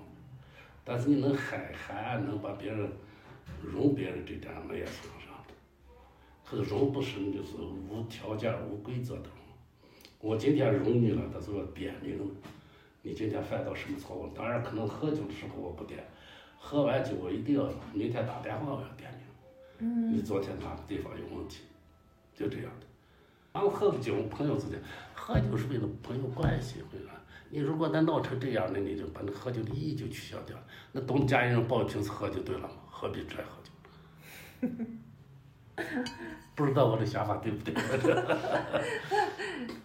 您说到那个酒和赌，因为这两个方面都属于这个咱们这怎么讲？父权社会下面，它哪怕就是像这本书里面好多传统礼仪，它都是父权社会它定的一套。对。嗯嗯，所以那个在这方面。我觉得女性就比较少有这样的历史训练，没有足够的历史训练，所以也很难就是说是嗯去评断什么。但是那天我们见的时候，嗯，李老师您说了一句话，我当时还记得，就是说，嗯，以后嗯，大致的意思就是女性也是很重要的。是的，是的，这肯定。不，你这世界上就两个人嘛，就一个男人、女人嘛，你不能闹的就说是光有男人没有女人不行，这是非非常正常的。这和性没关系，嗯和性没关系，它就是一种，就人类社会它就这种结合的，所以它必须是男人和女人。那么今天早晨我看那个正好别人写那个李清照酒鬼嘛，那新闻图我看看完以后，他就把李清照的十几首写写喝酒喝完酒争渡争渡，惊起一串葫芦一架葫芦，就那些词里头都贴出来。实际李清照我是很佩服的，这个很他的生的社会背景又是有很有才气，特别在那个封建社会里头，那是很很很啥的。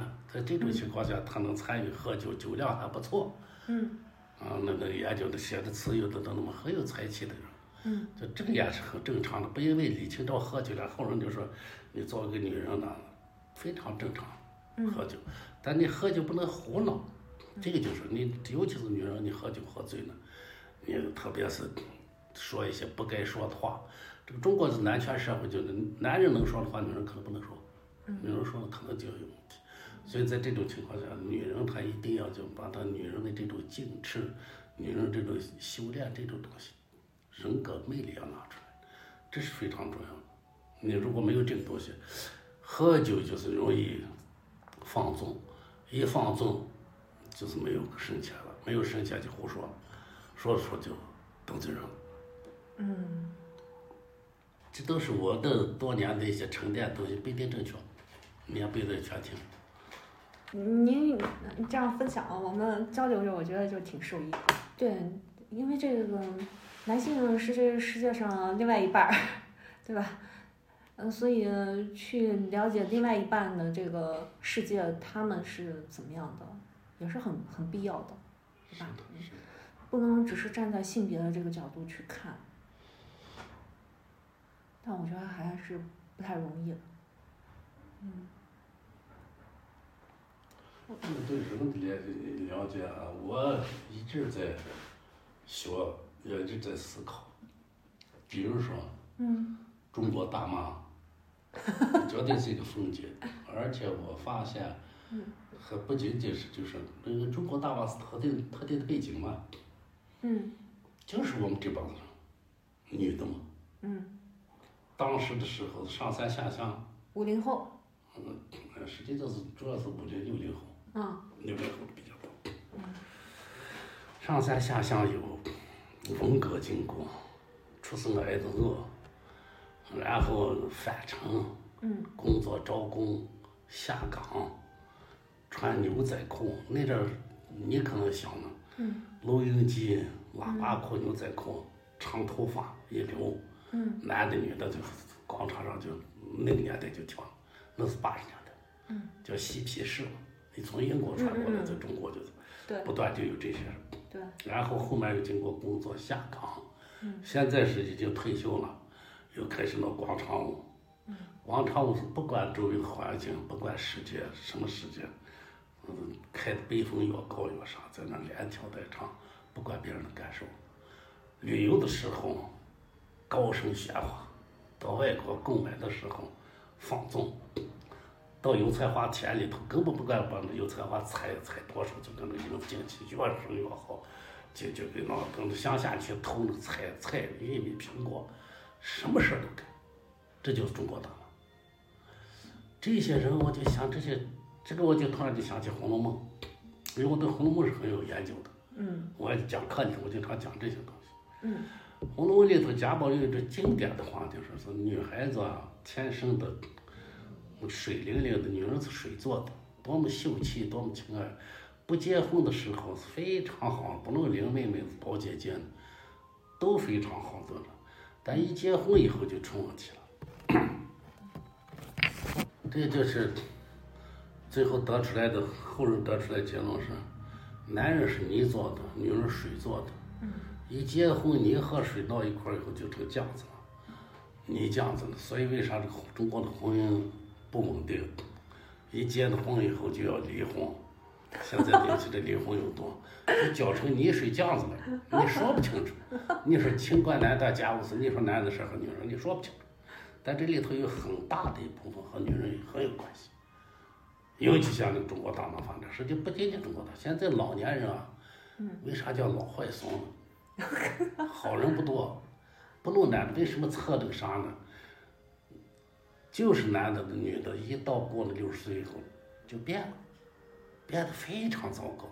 人家测个体温，这是疫情期间非常正常，那厅级干部都不不愿意。你这个厅长咋当？行家吵，行家闹，那女的就更更呵呵，你这这耍赖皮，还有很多人。那么这什么原因造成这样的？还有这个惠州宴那个女的遛狗的事儿，说这些话。这都是非常糟糕的，就是你这个人啊，随着年龄增长，如果你不断的不去约束，不断的反思，孔子讲日日行其身嘛，三省其身。你如果不进行反思不啥，你老了可能就这种，就是老坏怂。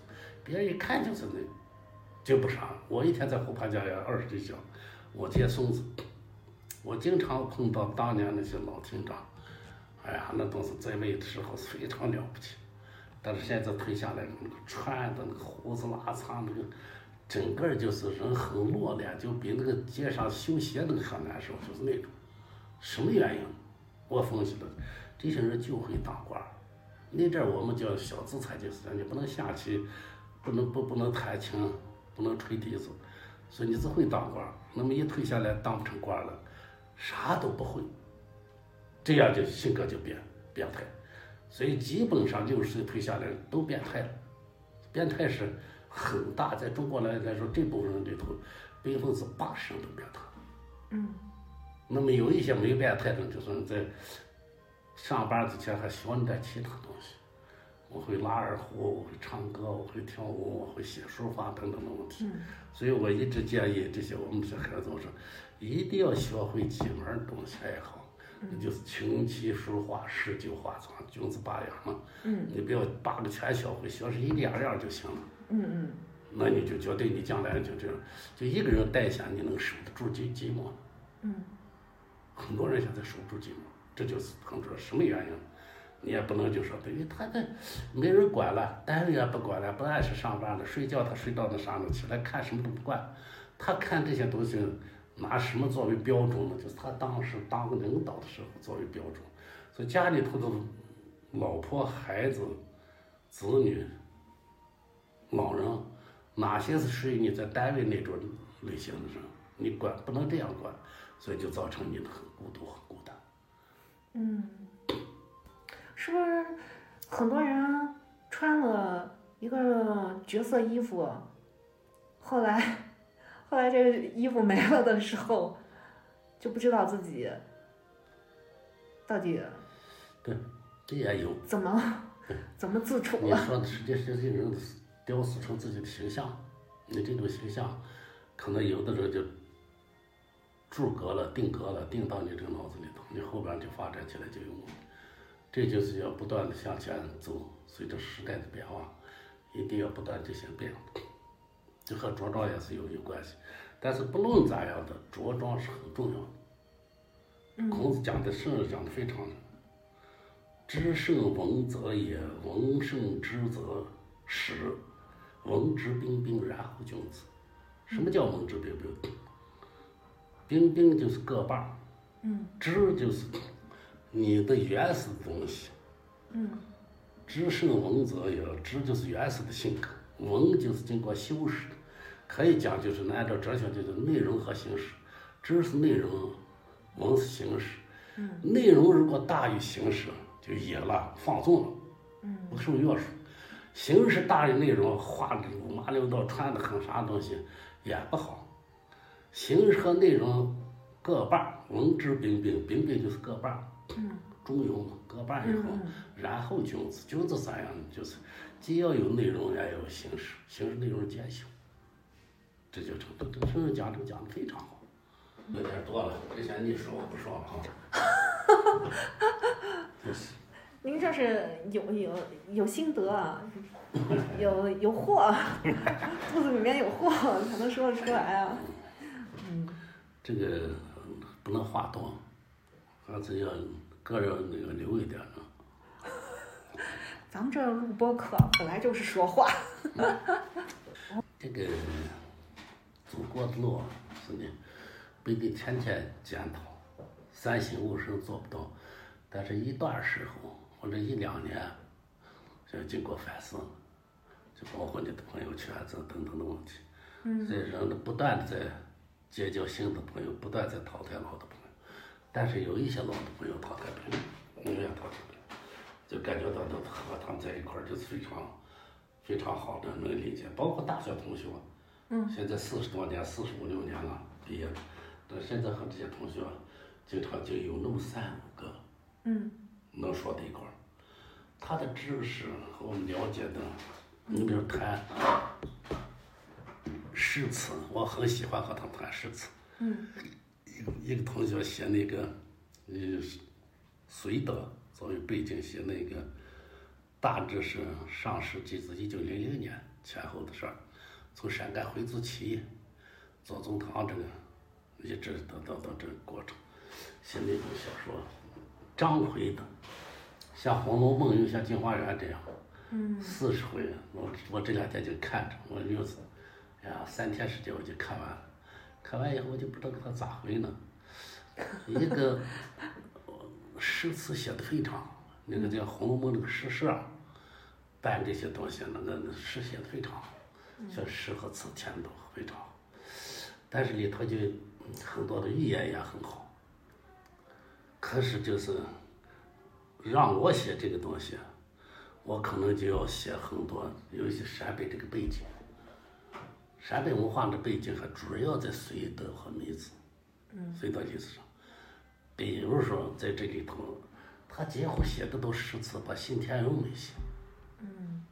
信天游偶尔听了几句，实际新天游在陕北是非常重要，新天游的根在梅子隧道这个地方。嗯这和《诗经》正好的，关关雎鸠，在河之洲，这些正好就是一回。《诗经》从渭河一直下去，从周朝嘛，一直下去到那个延长河流域走的。《诗经》从洛河、武定河那个新天游，洛河、武定河下来，所以它是同一根根脉的东西。《诗经》是用文言文，辛天游是用正好就是，但是它的复辟性，尤其笔性的手法是非常一致的。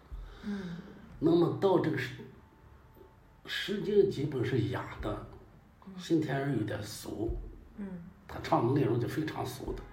那么怎么去表现呢？那么在榆林的当时出来叫是榆林小调，嗯榆林小调，小调是一个故事情节，辛天儿是两句，嗯对吧？墙头上跑马还嫌低，面对面坐着还想你。呃，刮一次山水冲一层泥，交一次朋友脱一层皮，他都这样的东西，就很直白的。嗯但实际上他不是。那么榆林小店儿，它就是因为榆林小店儿哪来的？是从南方有些知府官员儿嗯调到榆林这个地方，他发现地方这些东西太俗，而且它不不形成故事情节，嗯最后他就把南方的丝竹和陕北的新天谣儿糅合到一块儿以后，进行弹唱，这就叫陕北小调。陕北小调里头就有很多东西非常了不起的故事情节那种，嗯比如说。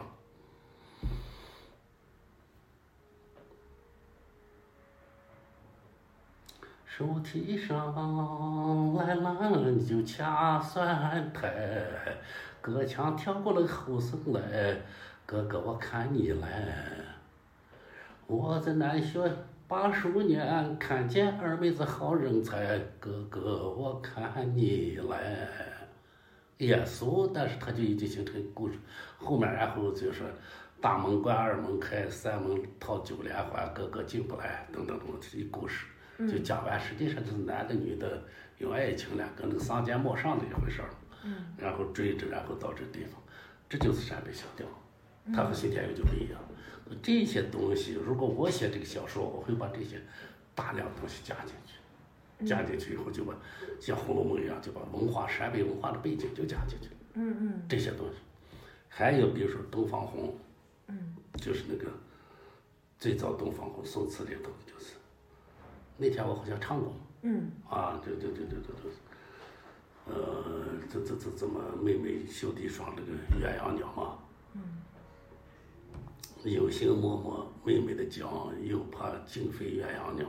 你看这个和宋词那个差不多，但是它又很很有一些新的东西，就类似这些东西和宋词加进去，这就是另外一种文化形式了。你就把信天游的本质，它的发展过程，通过中间，他有些文化人通过这样就谈出来了。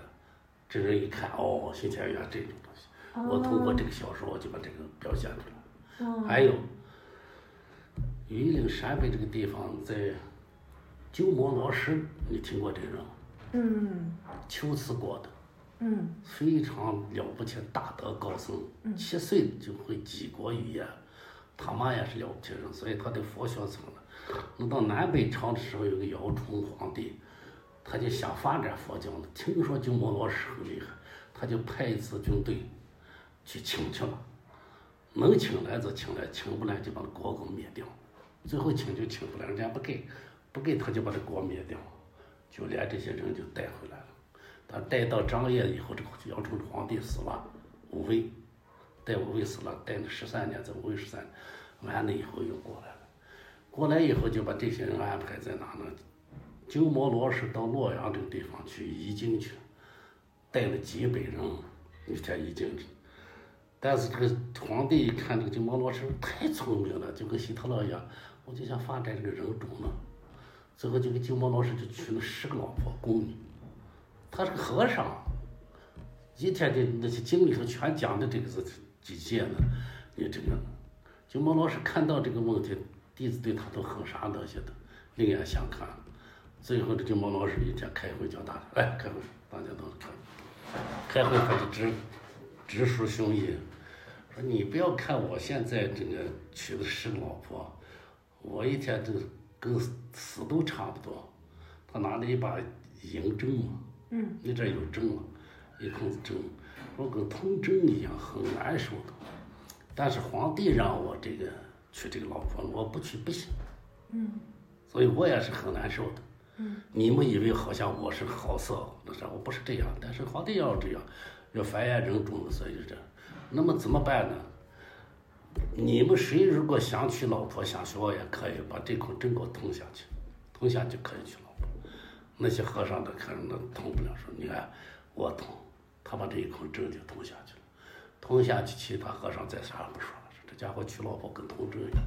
当然，这个鸠摩罗什这个传里头这样写的，是不是他真通了，还是耍魔术，这那另外一回事。可是通过这件事，就鸠摩罗什这个人很了不起。嗯，那么龟兹国另外的人就安排到榆林这个地方，有个龟兹县，龟兹县安排这一点去。然后就陕北这一带到宁夏这一带姓白的人，就包括白居易，姓白的都是龟兹国的，龟兹国的国王就是姓白。这样就姓白的就到这个地方，然后这些人龟兹国的人不会生产劳动，就会音乐舞蹈，胡旋舞这些都是他的。他舞蹈，你看唐唐唐朝的唐玄宗的胡旋舞，这杨贵妃这些都是从龟兹那传过来。他会弹琵琶，会吹唢呐，会各种乐器。但到了陕北地方很穷，他没办法全发展，唯独把琵琶和这个唢呐。嗯，唢呐你听过吗？嗯，把唢呐就全部传下来了。嗯。所以这个地方把唢呐传下来了，秋词这两个字儿，秋是乌龟的龟嘛，嗯，乌龟的龟读秋词，词是就是两点下来自由的字嘛。嗯，但是这个陕北人农民不认识秋词，就是叫龟字，这两个字另外的写就叫龟字，所以现在人骂人叫龟字儿。陕北人还有一句话，你那个龟字儿，很多人望文生义说这是四川人的话，龟儿子简称龟子，实际不是这样。嗯，龟子是吹鼓手，就是吹唢呐的叫龟子。嗯，那么吹唢呐在当时三教九流，它是下九流里头的，嗯，所以叫龟子。这就是把龟字儿就吹吹鼓手就是龟字儿这样来的。嗯，就类似于这些东西，如果你在你这个小说里头。因为你这个榆林的这这个名字隧道的这种形成过程中间，这和文化音乐都有关系。嗯嗯你把这些东西再加进去，嗯，这个人的历史背景就全景了，所以有大背景进行铺垫。哦，我是这两天我跟他想着这些东西，就是我写这个东西，我就会把这些东西让人看完以后再去礼仪，比如你在这个组闹诗社闹这礼仪，要孩子的这这个这这什么。冠礼、祭礼等等的抓周背诵这些东西，我就适当的有一种形式。《红楼梦》里头写贾母主持了一次过年的祭祀祖宗，还有铁铁铁剑寺里头的葬礼，那就是通过这些东西。为什么《红楼梦》能成百科全书呢？就是把这些东西全进去。哦，您这样说的时候，我我我我我自己呃理解一下啊，就是您说您这位。嗯，同学的这本书，嗯，他要有一个底料的底汤，然后这些人物都是在这个底汤里面煮过的，或者是沐浴过的。对对对对对啊！哦。他咋能天天在那？那些农民们谁那些城里人把那样子祖上农民，他咋会吟诗会作赋呢？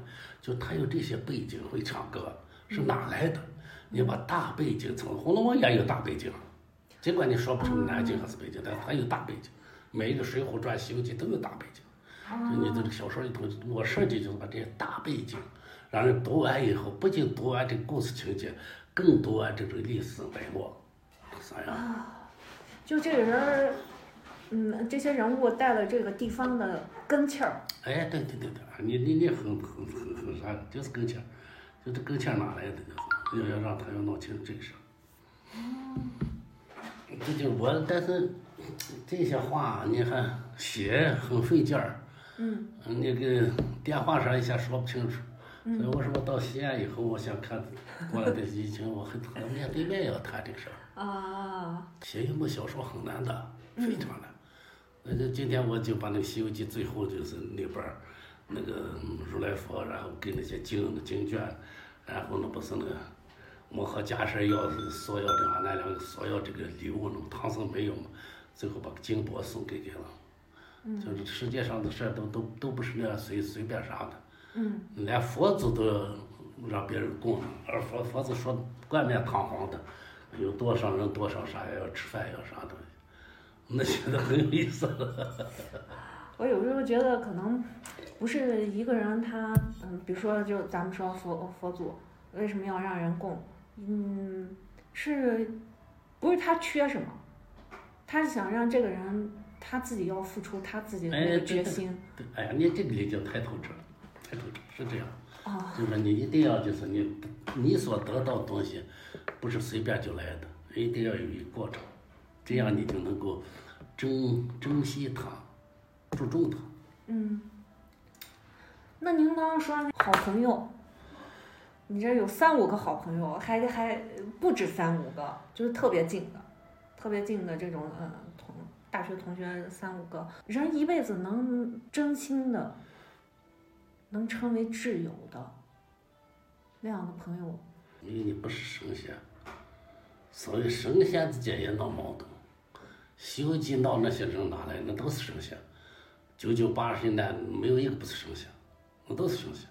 神仙也有问题，你看我不是说他没有问题啊，而是说，嗯，这个挚友嗯，会不会有？人一生当中会不会有？这看你怎么理解呢？就所谓的我理解挚友，就说是某一个方面，那是可以的。比如谈经说道、谈诗说词，这就是我的好朋友，这个同学就是好朋友。嗯但是闹其他东西，他就不一定是了。我就其他方面嗯嗯就是这样。我都这些朋友，但这朋友关系我不会丢掉的，全部都在。而且一个，比如说一个走来的时候，我也很难受的，也非常难受的。但不像这就是说你，你和你的子女关系或者这种关系，不是这种关系。他的关系就是仅此而已。啊，因为这是中国人的传统，血缘关系是比较啥的。嗯，这是人性嘛，嗯，对。嗯人性。呃，但是你没有朋友也不行，一定要就是要交一些朋友。朋友有时是非常重要的，非常重要的。嗯，这重要是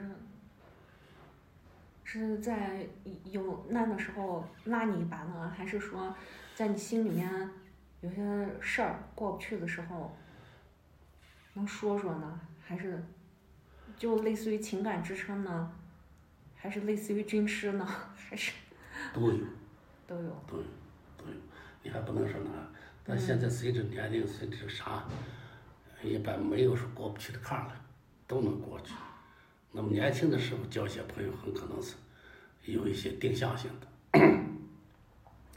你比如说，我管单位上我管财政上，嗯，我管经费的，我可能要财政厅要交些朋友，但也有一些不属于这样的。嗯所以我感觉这个人很不错，人家能谈得来说得来，而且他的素养、修养也高，而且冷不丁能能冒出来很有意思的语言，很经典的东西，有思想，这是最主要的。人一定要交朋友，一定要有思想，你不能猪队友嘛，猪战友，这肯定不行。您说这个有思想，我可以理解成是有趣嘛？哎，是有趣儿，有趣儿也是可以这样，啊，嗯，有趣儿是很重要的。您是到什么时候就是，嗯、什么岁数或者什么阶段的时候，就是说，再有朋友就是不能够交交流下去或者交往下去的时候，失去一个朋友，你会，你你你就没那么伤心了。哎，这个大概在四十多岁就，就就就因为这个首先就是人自信是很重要的，就是你有判断问题的能力。嗯你判断问题能力，这个人该教还是不该教？那不该教呢，反而是好事儿。嗯这就是一定要学会把坏事儿看成好事儿。我自认为我在这方面是比较啥的。我跟你说两个例子。嗯我原来骑摩托车，年轻的时候，我当总编的骑摩托车，不开车。好潇洒。啊，大风一风长一戴，帽尖一戴，那一天骑摩托骑十八年了，太子型的各种我都，嗯，骑骑的啊。这个有一次在我在那人才市场那儿上去招人去了，下来带两个小时，下来摩托车丢了，摩托车丢就丢了嘛，大概是就算了，就丢了。回来，呃，过了时间不长，十来天，我就买一辆车，开始买的开学开车了，买了买了辆车。老婆就问我说：“你买车你把摩托车咋办？”我说：“摩托车丢了。”啥时丢？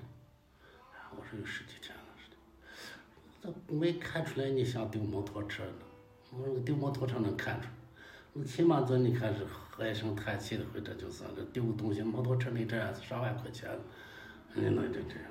我说你看，那东西丢了，你就要再找不来，一起找不来，你还不如就不要它了。而且银川早期骑摩托车四十三个人，四十二个死了，剩下个刘家盼，就搞 BB 机的在，在在小石条街那个刘家盼还是个瘸子，腿都瘸了。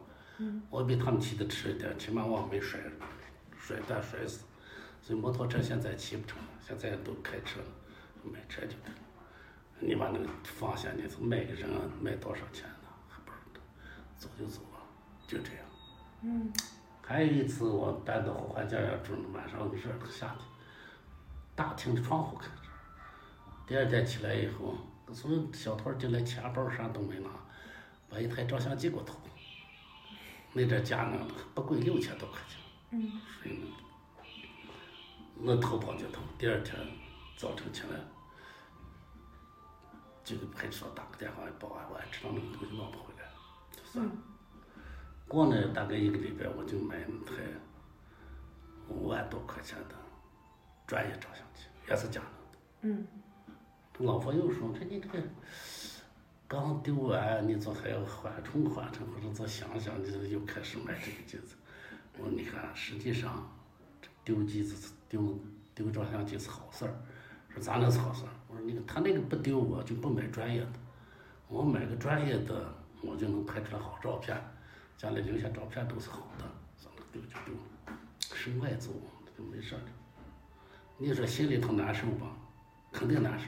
嗯但既然丢了，就不要再难受，你难受干啥？你往好处看，不要往坏处看。这个就是任何事儿发生了，要往好处看，不要往坏处看。嗯这想问题就这样，你就能很快解脱出来，很快解脱出来，嗯你就不不想这些问题了，无所谓，嗯生不带来，死不带去，你懂不懂？你如果想的多了，对你身体也不好，对你这个健康都都不好，何必就想这些事儿？嗯所以这个是慢慢通过这些，就是好多事儿一出现以后，哈哈一笑。别人一些朋友，因为我懂周易嘛，别人就是有些事儿让你测一测，我一测坏的好的我都测是好的，当然给他教一教怎么个解脱的方法，过程中，嗯就是你不能跟他说这个事儿很糟糕，那很糟糕对对方也不好，实际积极的心态对成事儿非常有作用的。嗯这就要人要有积极心态，你不能打击他他的消极心态。比如我那些下面那些部署的那些我那些处长呢、科长呢，我常给说我说你们写东西练练去，但在文史馆首先学会专业军人本，画画和写书法，这两项你必须，你按照总结必须给我说这个。尽管这个是你个人的，但是你在文史馆，因为这么多的老师先生。就不要你出钱拜，你只要请他就刘宗就是曾庆飞，他就愿意给你带就教教。你如果今年一年、两年、四年、五年，你这个书法没写出来，画字没画出来，我认为你这个就不够格。你必须要学会这些东西，文史馆就这样。那么画的你至于到位不到位，我一看，还基本唱的非常好，这进步很大的。然后，但是哪一个东西你和他再请教请教，适当再研究研究，就是不要打击人家，积极的、鼓励的、赏识的方法，去让对方往前走。这样你就大家就就很很啥的。这也是我退下来以后为什么今年四月份人家管理会把我评成官员了。嗯，这就评成是个官员，然后这些小伙子、年轻人见习风见都是非常尊重的，就是。这点我想就是为啥有些人退下来，你根本单位都去不成，人一去就感觉到这老孙他妈又来了，太人了。他当官时候根本不不想下面人，根本不想下面人，他就想自己，这个就不行。你首先你是布衣出身哪来的？你能混到这个就很不错了。那你把你下面人一定要，你过来人他们不懂你也懂，必须把他那往上提前。就我们原来业务处的几个，现在书法或者绘画，都已经都能够就是参加比会了。那您是看中这个人的潜力呢，还是觉得自己自己自己这人生都到了这个阶段了，就能能尽可能的传递善意，尽可能的帮助别人？是这样，主要是帮助别人，潜力也有。比如说，你某一个人很有才艺，你适合画画和书法，但是对我的下属，我是一视同仁。我那七八个人，我一视同仁，从来就是没有没有说是哪个轻哪个重。你有什么问题，但是我从来不说是当着众人面批评。嗯。这个是一定是一个机会，不能众人面批评。但是下来以后，我必须这件事，你当然这个问题是。可能影响到你做人、团结或者事业等等的问题，那我一定要和你谈，一定要，因为我能看透你你这样发展下去肯定是有问题，肯定有问题，所以必须要和你谈。哦，是因为您做的这个行业，还是您您就是知道人生不这个有些东西。得给别人就是，有可能的话就是要点一下，还是中国有一句俗话，嗯，叫“送人玫瑰，手留余香”，这句话是非常有用的。送人玫瑰，手留余香，就是你给别人做的事儿，这样和佛教一样，嗯，你积了德，自然就有因果关系，就有因果，有因就有果，所以说是。这个众生为果，菩萨为因，也叫众生那个菩萨为因，众生为果。这句话什么意思？菩萨讲的众生为果，就是事儿出来了，普通人一看他妈，我操，这得到这么个事儿呢很难受。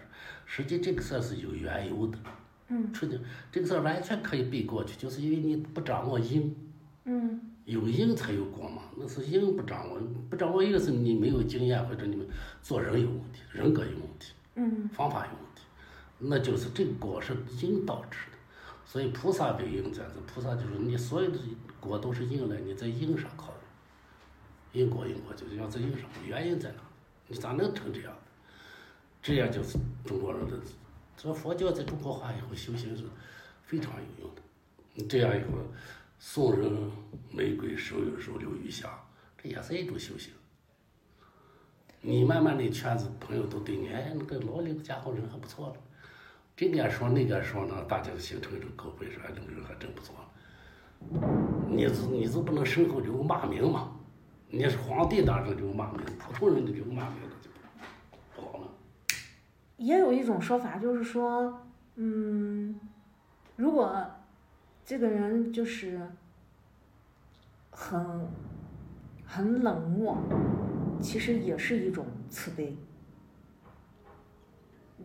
就是另外一个层面上，比如说就是，嗯，不给你点出来，然后让，或者说是不不养成你这个习惯。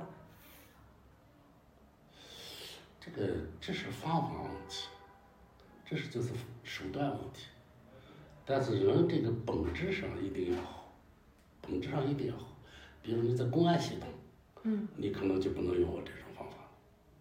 嗯，但是通过几件事或者啥的要，你必须锻炼，你必须经过枪林弹雨，病你就要经过你你经过时间摸爬滚打以后，那这种冷漠可以是对，嗯，恶的这个方面是可以是这样，但是如果你想让一个人真的发挥他的潜力，嗯，向前走，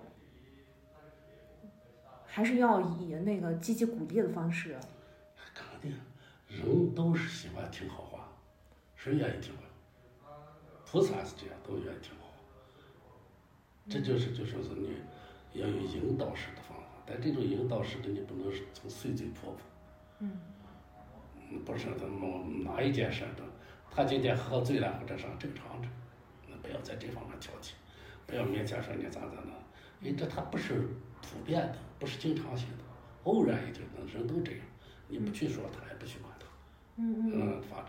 但是某些事儿你不断的三四次出现这种事儿，那就有问题了，你必须要谈，就他做人的方式、心态出了问题了，心态出了问题。哦嗯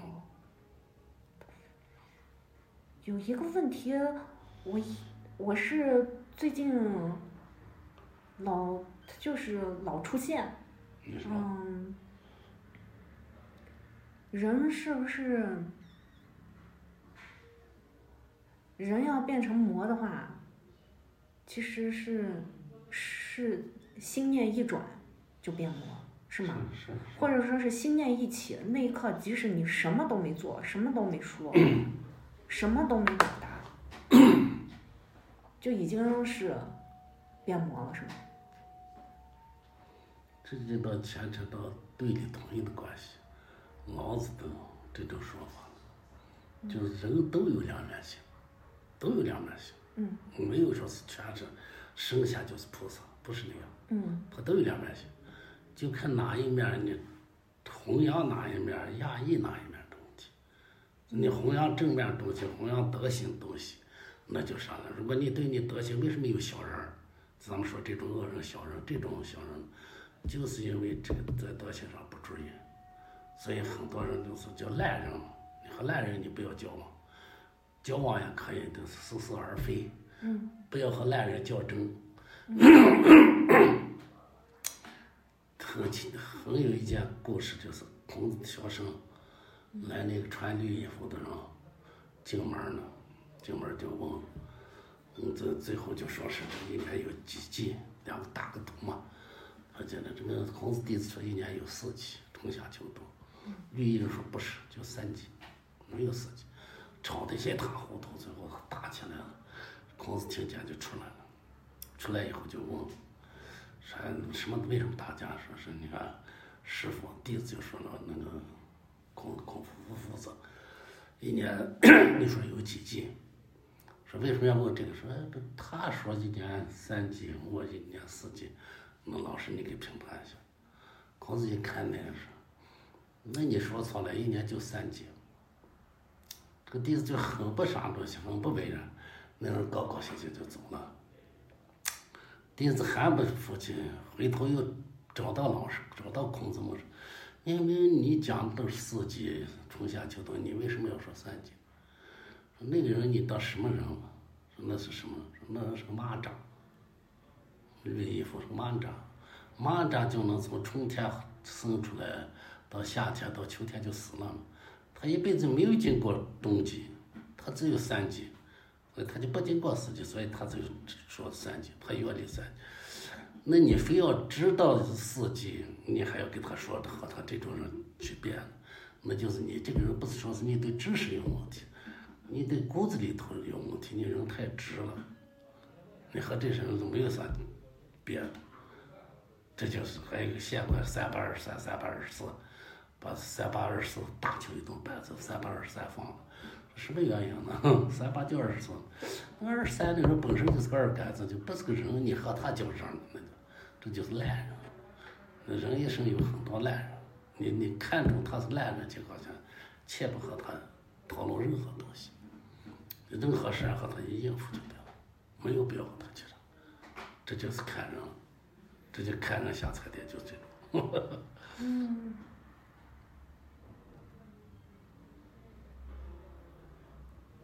那你您这么多年见过这么多的人，有没有遇到过哪些角色或者哪些人，他的一句话或者一个举动，让你们让你心里面有一惊的那种，那多，特别多。那多，嗯，很多人，他有时一句话能给你讲的，你就豁然开朗。哦，您说的是这这种，嗯，我，我说的那种惊是惊吓，惊吓好像没有，就是嗯比如说这个人原来是这样，嗯，突然变了，就是没有看到，就这个人内心更深处的一些，嗯，这个见过很多，但是没有说引起内心的波澜。哦因为啥呢？哦这个人里头三六九等，什么人都有嘛，哦，这肯定的，有有高就有下，有上就有下，有大就有小，这才是正常的。那那人就是本人本性，那您那个当时，嗯、就是曾经经历的那个车祸，嗯，那是您唯一一次就是经历生死特别近的。对，那是在多少岁的时候？那是零九年的时候，十十二年前。零九年我十二岁，嗯，十二岁。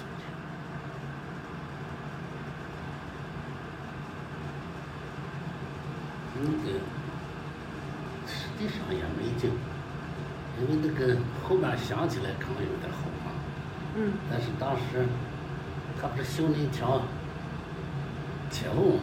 嗯从巴彦淖尔一直到呃达赖湖镇子胡杨林那个地方，嗯我经常去修一条铁路，那那个铁路，那个那那修的时候是很不容易的，中间全是沙漠，沙漠地带。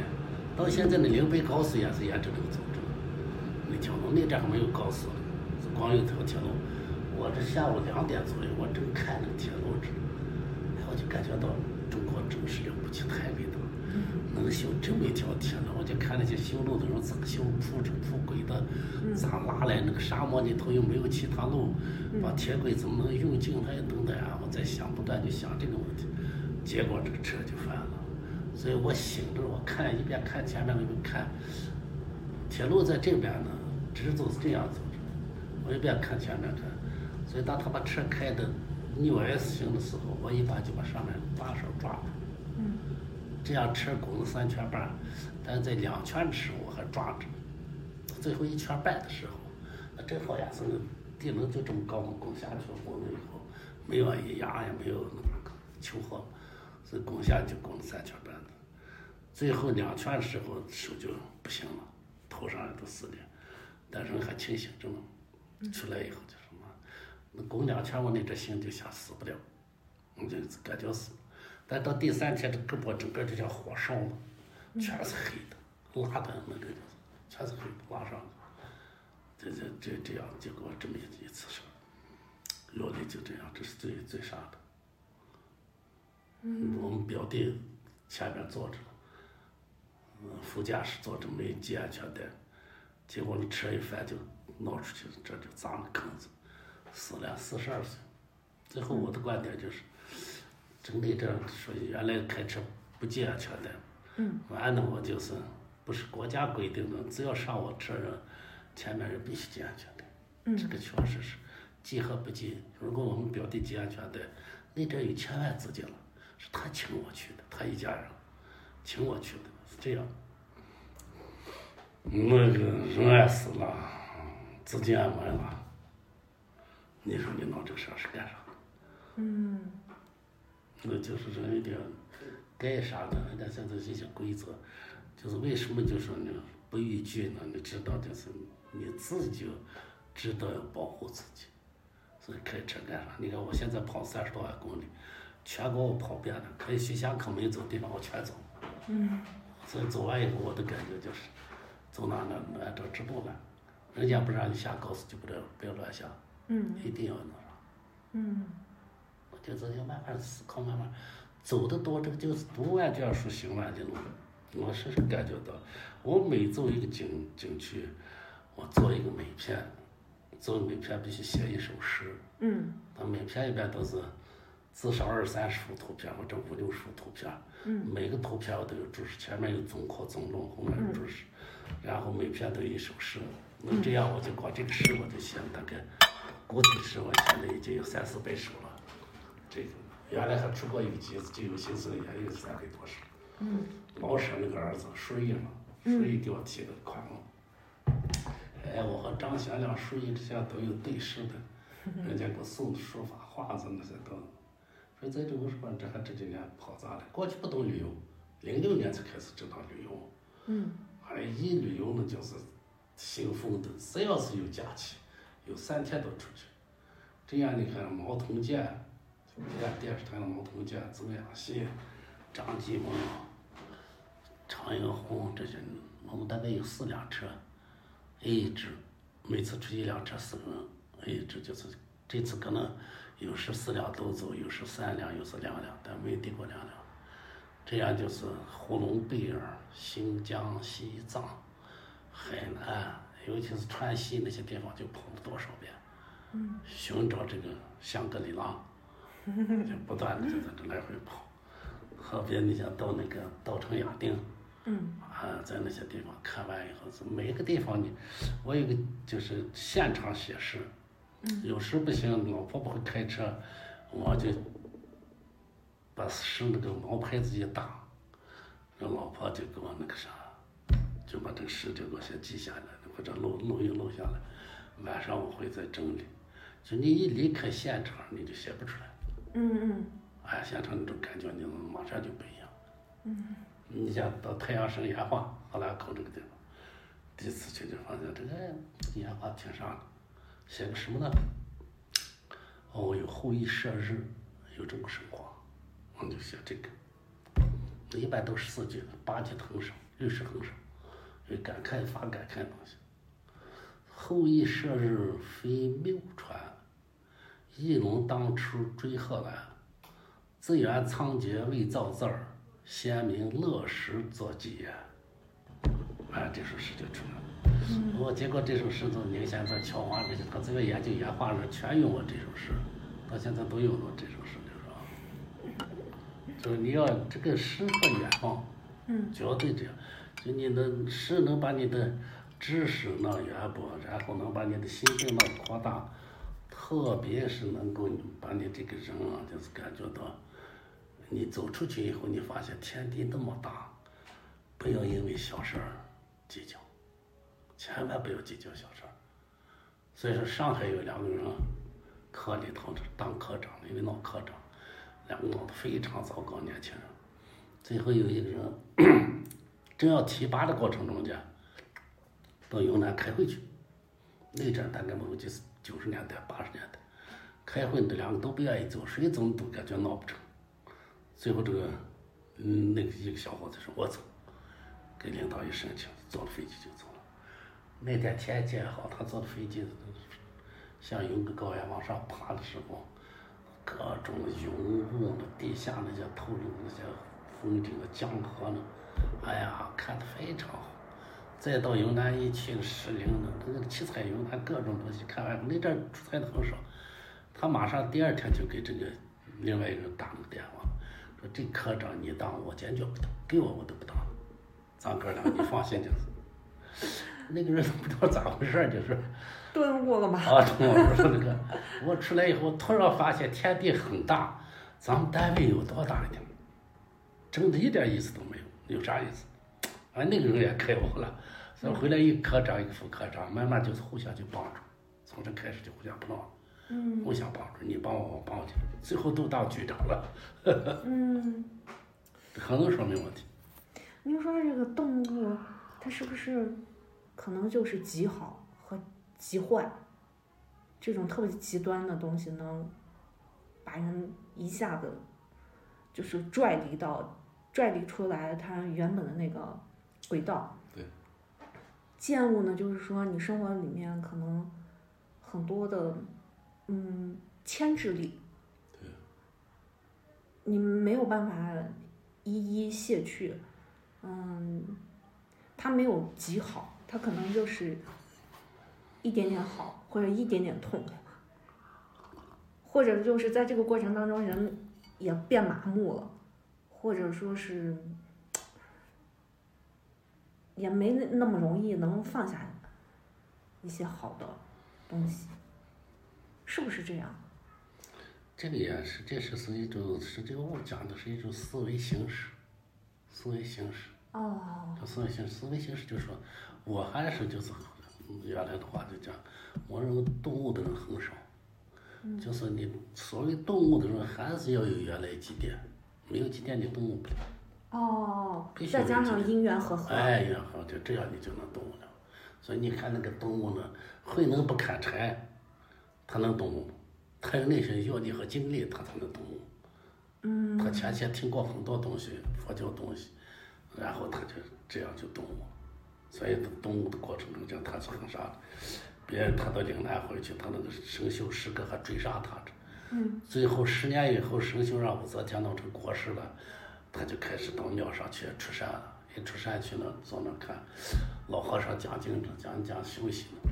然后庙前一个旗子，正气旗帆万物，风吹的。结果这和尚形成两派，说旗子咋能动呢？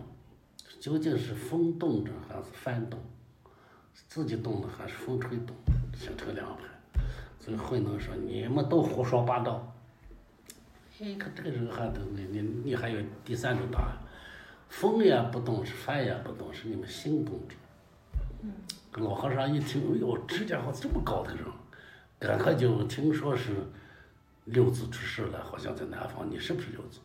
结果他就把他的衣钵和袈裟给给老和尚，老和尚拿头便拜，这才真佛出现了，这慧能就开始就出山了。嗯这这因为就是他不是风动，不是幡动，是心动。当然，这现代社会物理学解决都讲的不可能的事儿，肯定是风吹的幡动。但他能想到就是不是风和幡，是心动，嗯这个很了不起。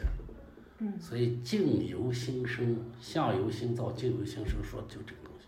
那么这牵扯到唯心主义和唯物主义，我们学的都是唯物主义嘛。嗯怎么可能？现在我的脑子里唯物主义已经是很很淡了。嗯在哲学里也可以探讨这个，出过这个里头咱不探讨唯物质，因为暗物质你们看不见东西，你认为存在就是好，你能知道暗物质啥？黑洞你知道吧？你不知道东西太多了，你只能看到的的的原子都看不到，分子都看不到，嗯还不说那质子那些东西，夸克你根本都看不到，你怎么就是不存在？嗯所以这就是境由心造，相由心生。你看完以后你就有了，你可不看你就没有。这就是你的。我说我那本诗为什么叫境由心造？那诗集出的就是，书一说哎挺好，这个诗集就是有这个名字。他给我一写，我就弄的。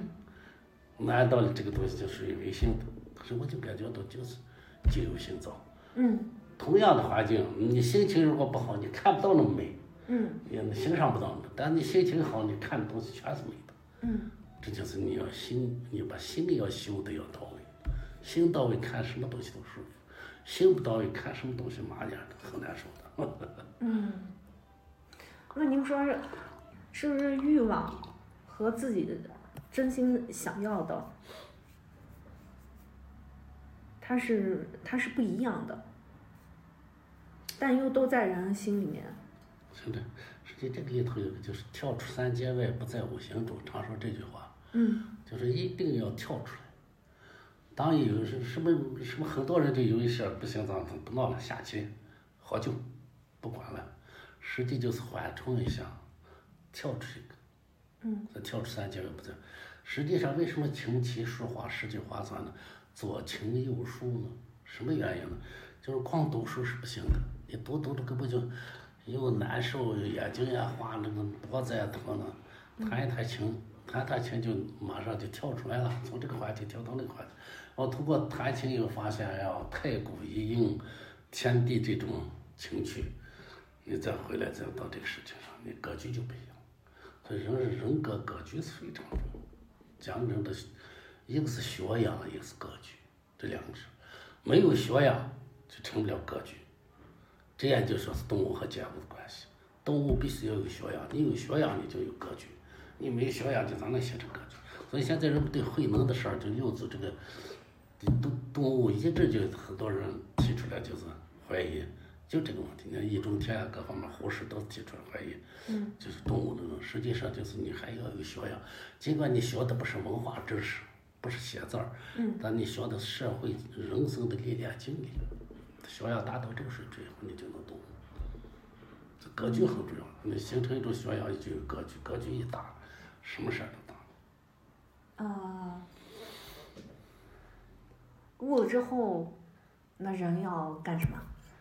就是体验，还是要发挥自己的潜力，还是悟了以后，这就随心所欲了。随心所欲就是有些事儿你可以，对，嗯，你首先你自己轻松了，嗯你非常轻松的，遇事不惊，遇啥事儿都不惊，就是太有缘分。你一遇到这个事儿，你就先寻找原因。有的人慌慌张张的，那些领导报告司令，啊，都来多少多少敌人司令，你慌张啥呢？慢慢的说，这就是一种格局。嗯你先说清楚，我再根据我的判断再是咋个情况。那即使敌人到了门上了，那就到了，那已经成这样了，你就不要在这儿慌张，慌张干了。这就是一种修养和格局。你格局到了，你就能很大气的把这个事儿你怎怎么处理就能处理了。嗯这就是你说悟的人就，我认为所谓悟不是所有的事儿都悟了，你这是悟了这一件事儿，嗯其他事儿你不一定悟，那就是但是悟的方法你就掌握了，悟嗯的方法，嗯你掌握的方法很重要，这种方法你掌握了，那你就知道。所以德山学界有一种叫从经禅，最后发展到农禅。农禅是什么样的？骂子、送佛，不要寺庙，不要佛像，他这些东西就开始了。然后他怎么怎么？有一首禅诗：“滔滔不持戒，物物不作禅，物物不作禅。夜茶三大碗，意在脚头边。”什么意思呢？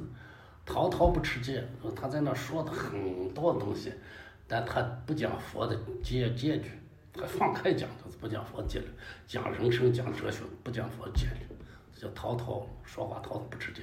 物物不作禅，物就是那个像板凳一样记子嘛，经巫术那个悟嘛，一横底下这个儿子这个叫物，物物就像人懂着在那坐着懂着，坐禅参禅一般是坐下以后要参禅静悟了。但是他这物物不坐禅，他懂在那儿，他不是参禅，他是禅禅宗的弟子的，他不参禅，喝茶，这禅茶一碗儿，烟茶泡着烟茶喝三大碗，意在脚头边，什么意思？就是农禅我要劳动。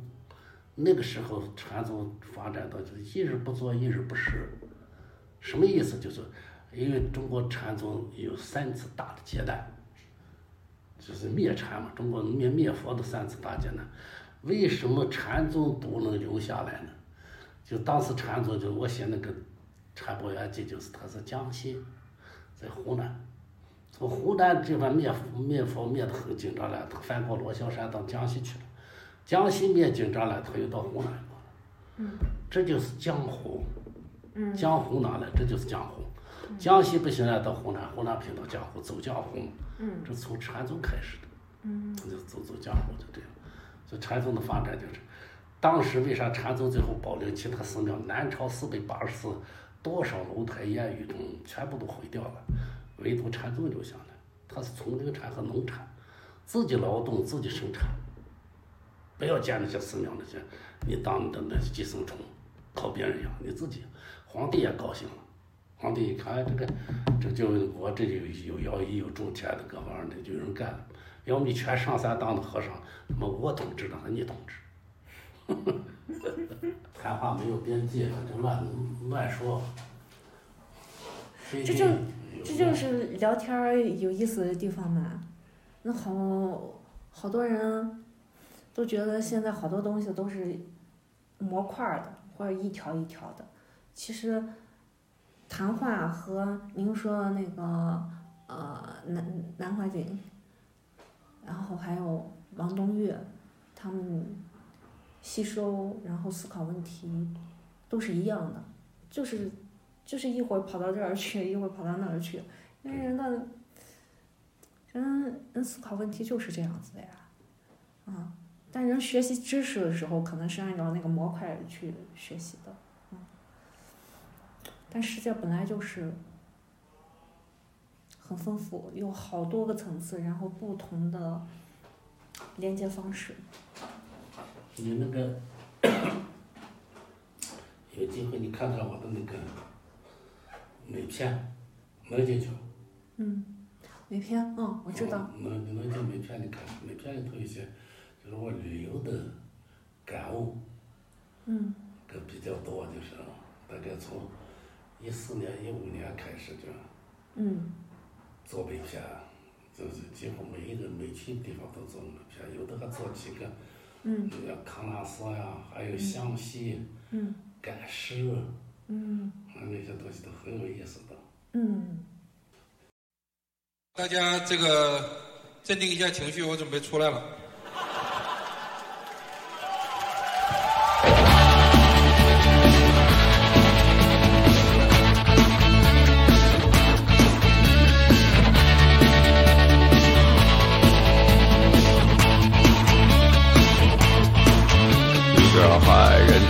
追杀了一个坏人是好人，一个学者追杀了一个学者是学问。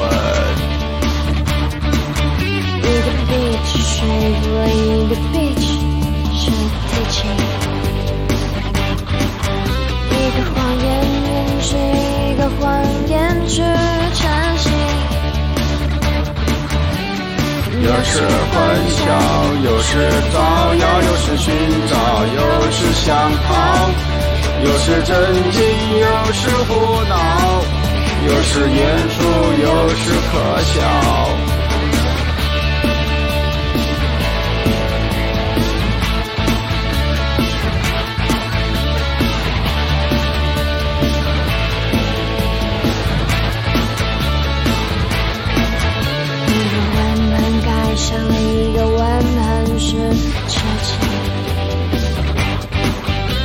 个情人换成一个情人是短信，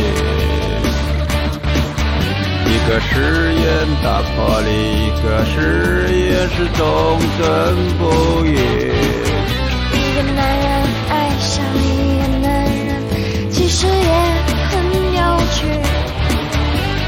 没有对错就没有煎熬，没有失去就没有得到。没有爱情就不去解药，没有好坏就不会烦恼。没有对错就没有煎熬，没有失去就没有得到。没有爱情就不去解药，没有好坏就不会烦恼。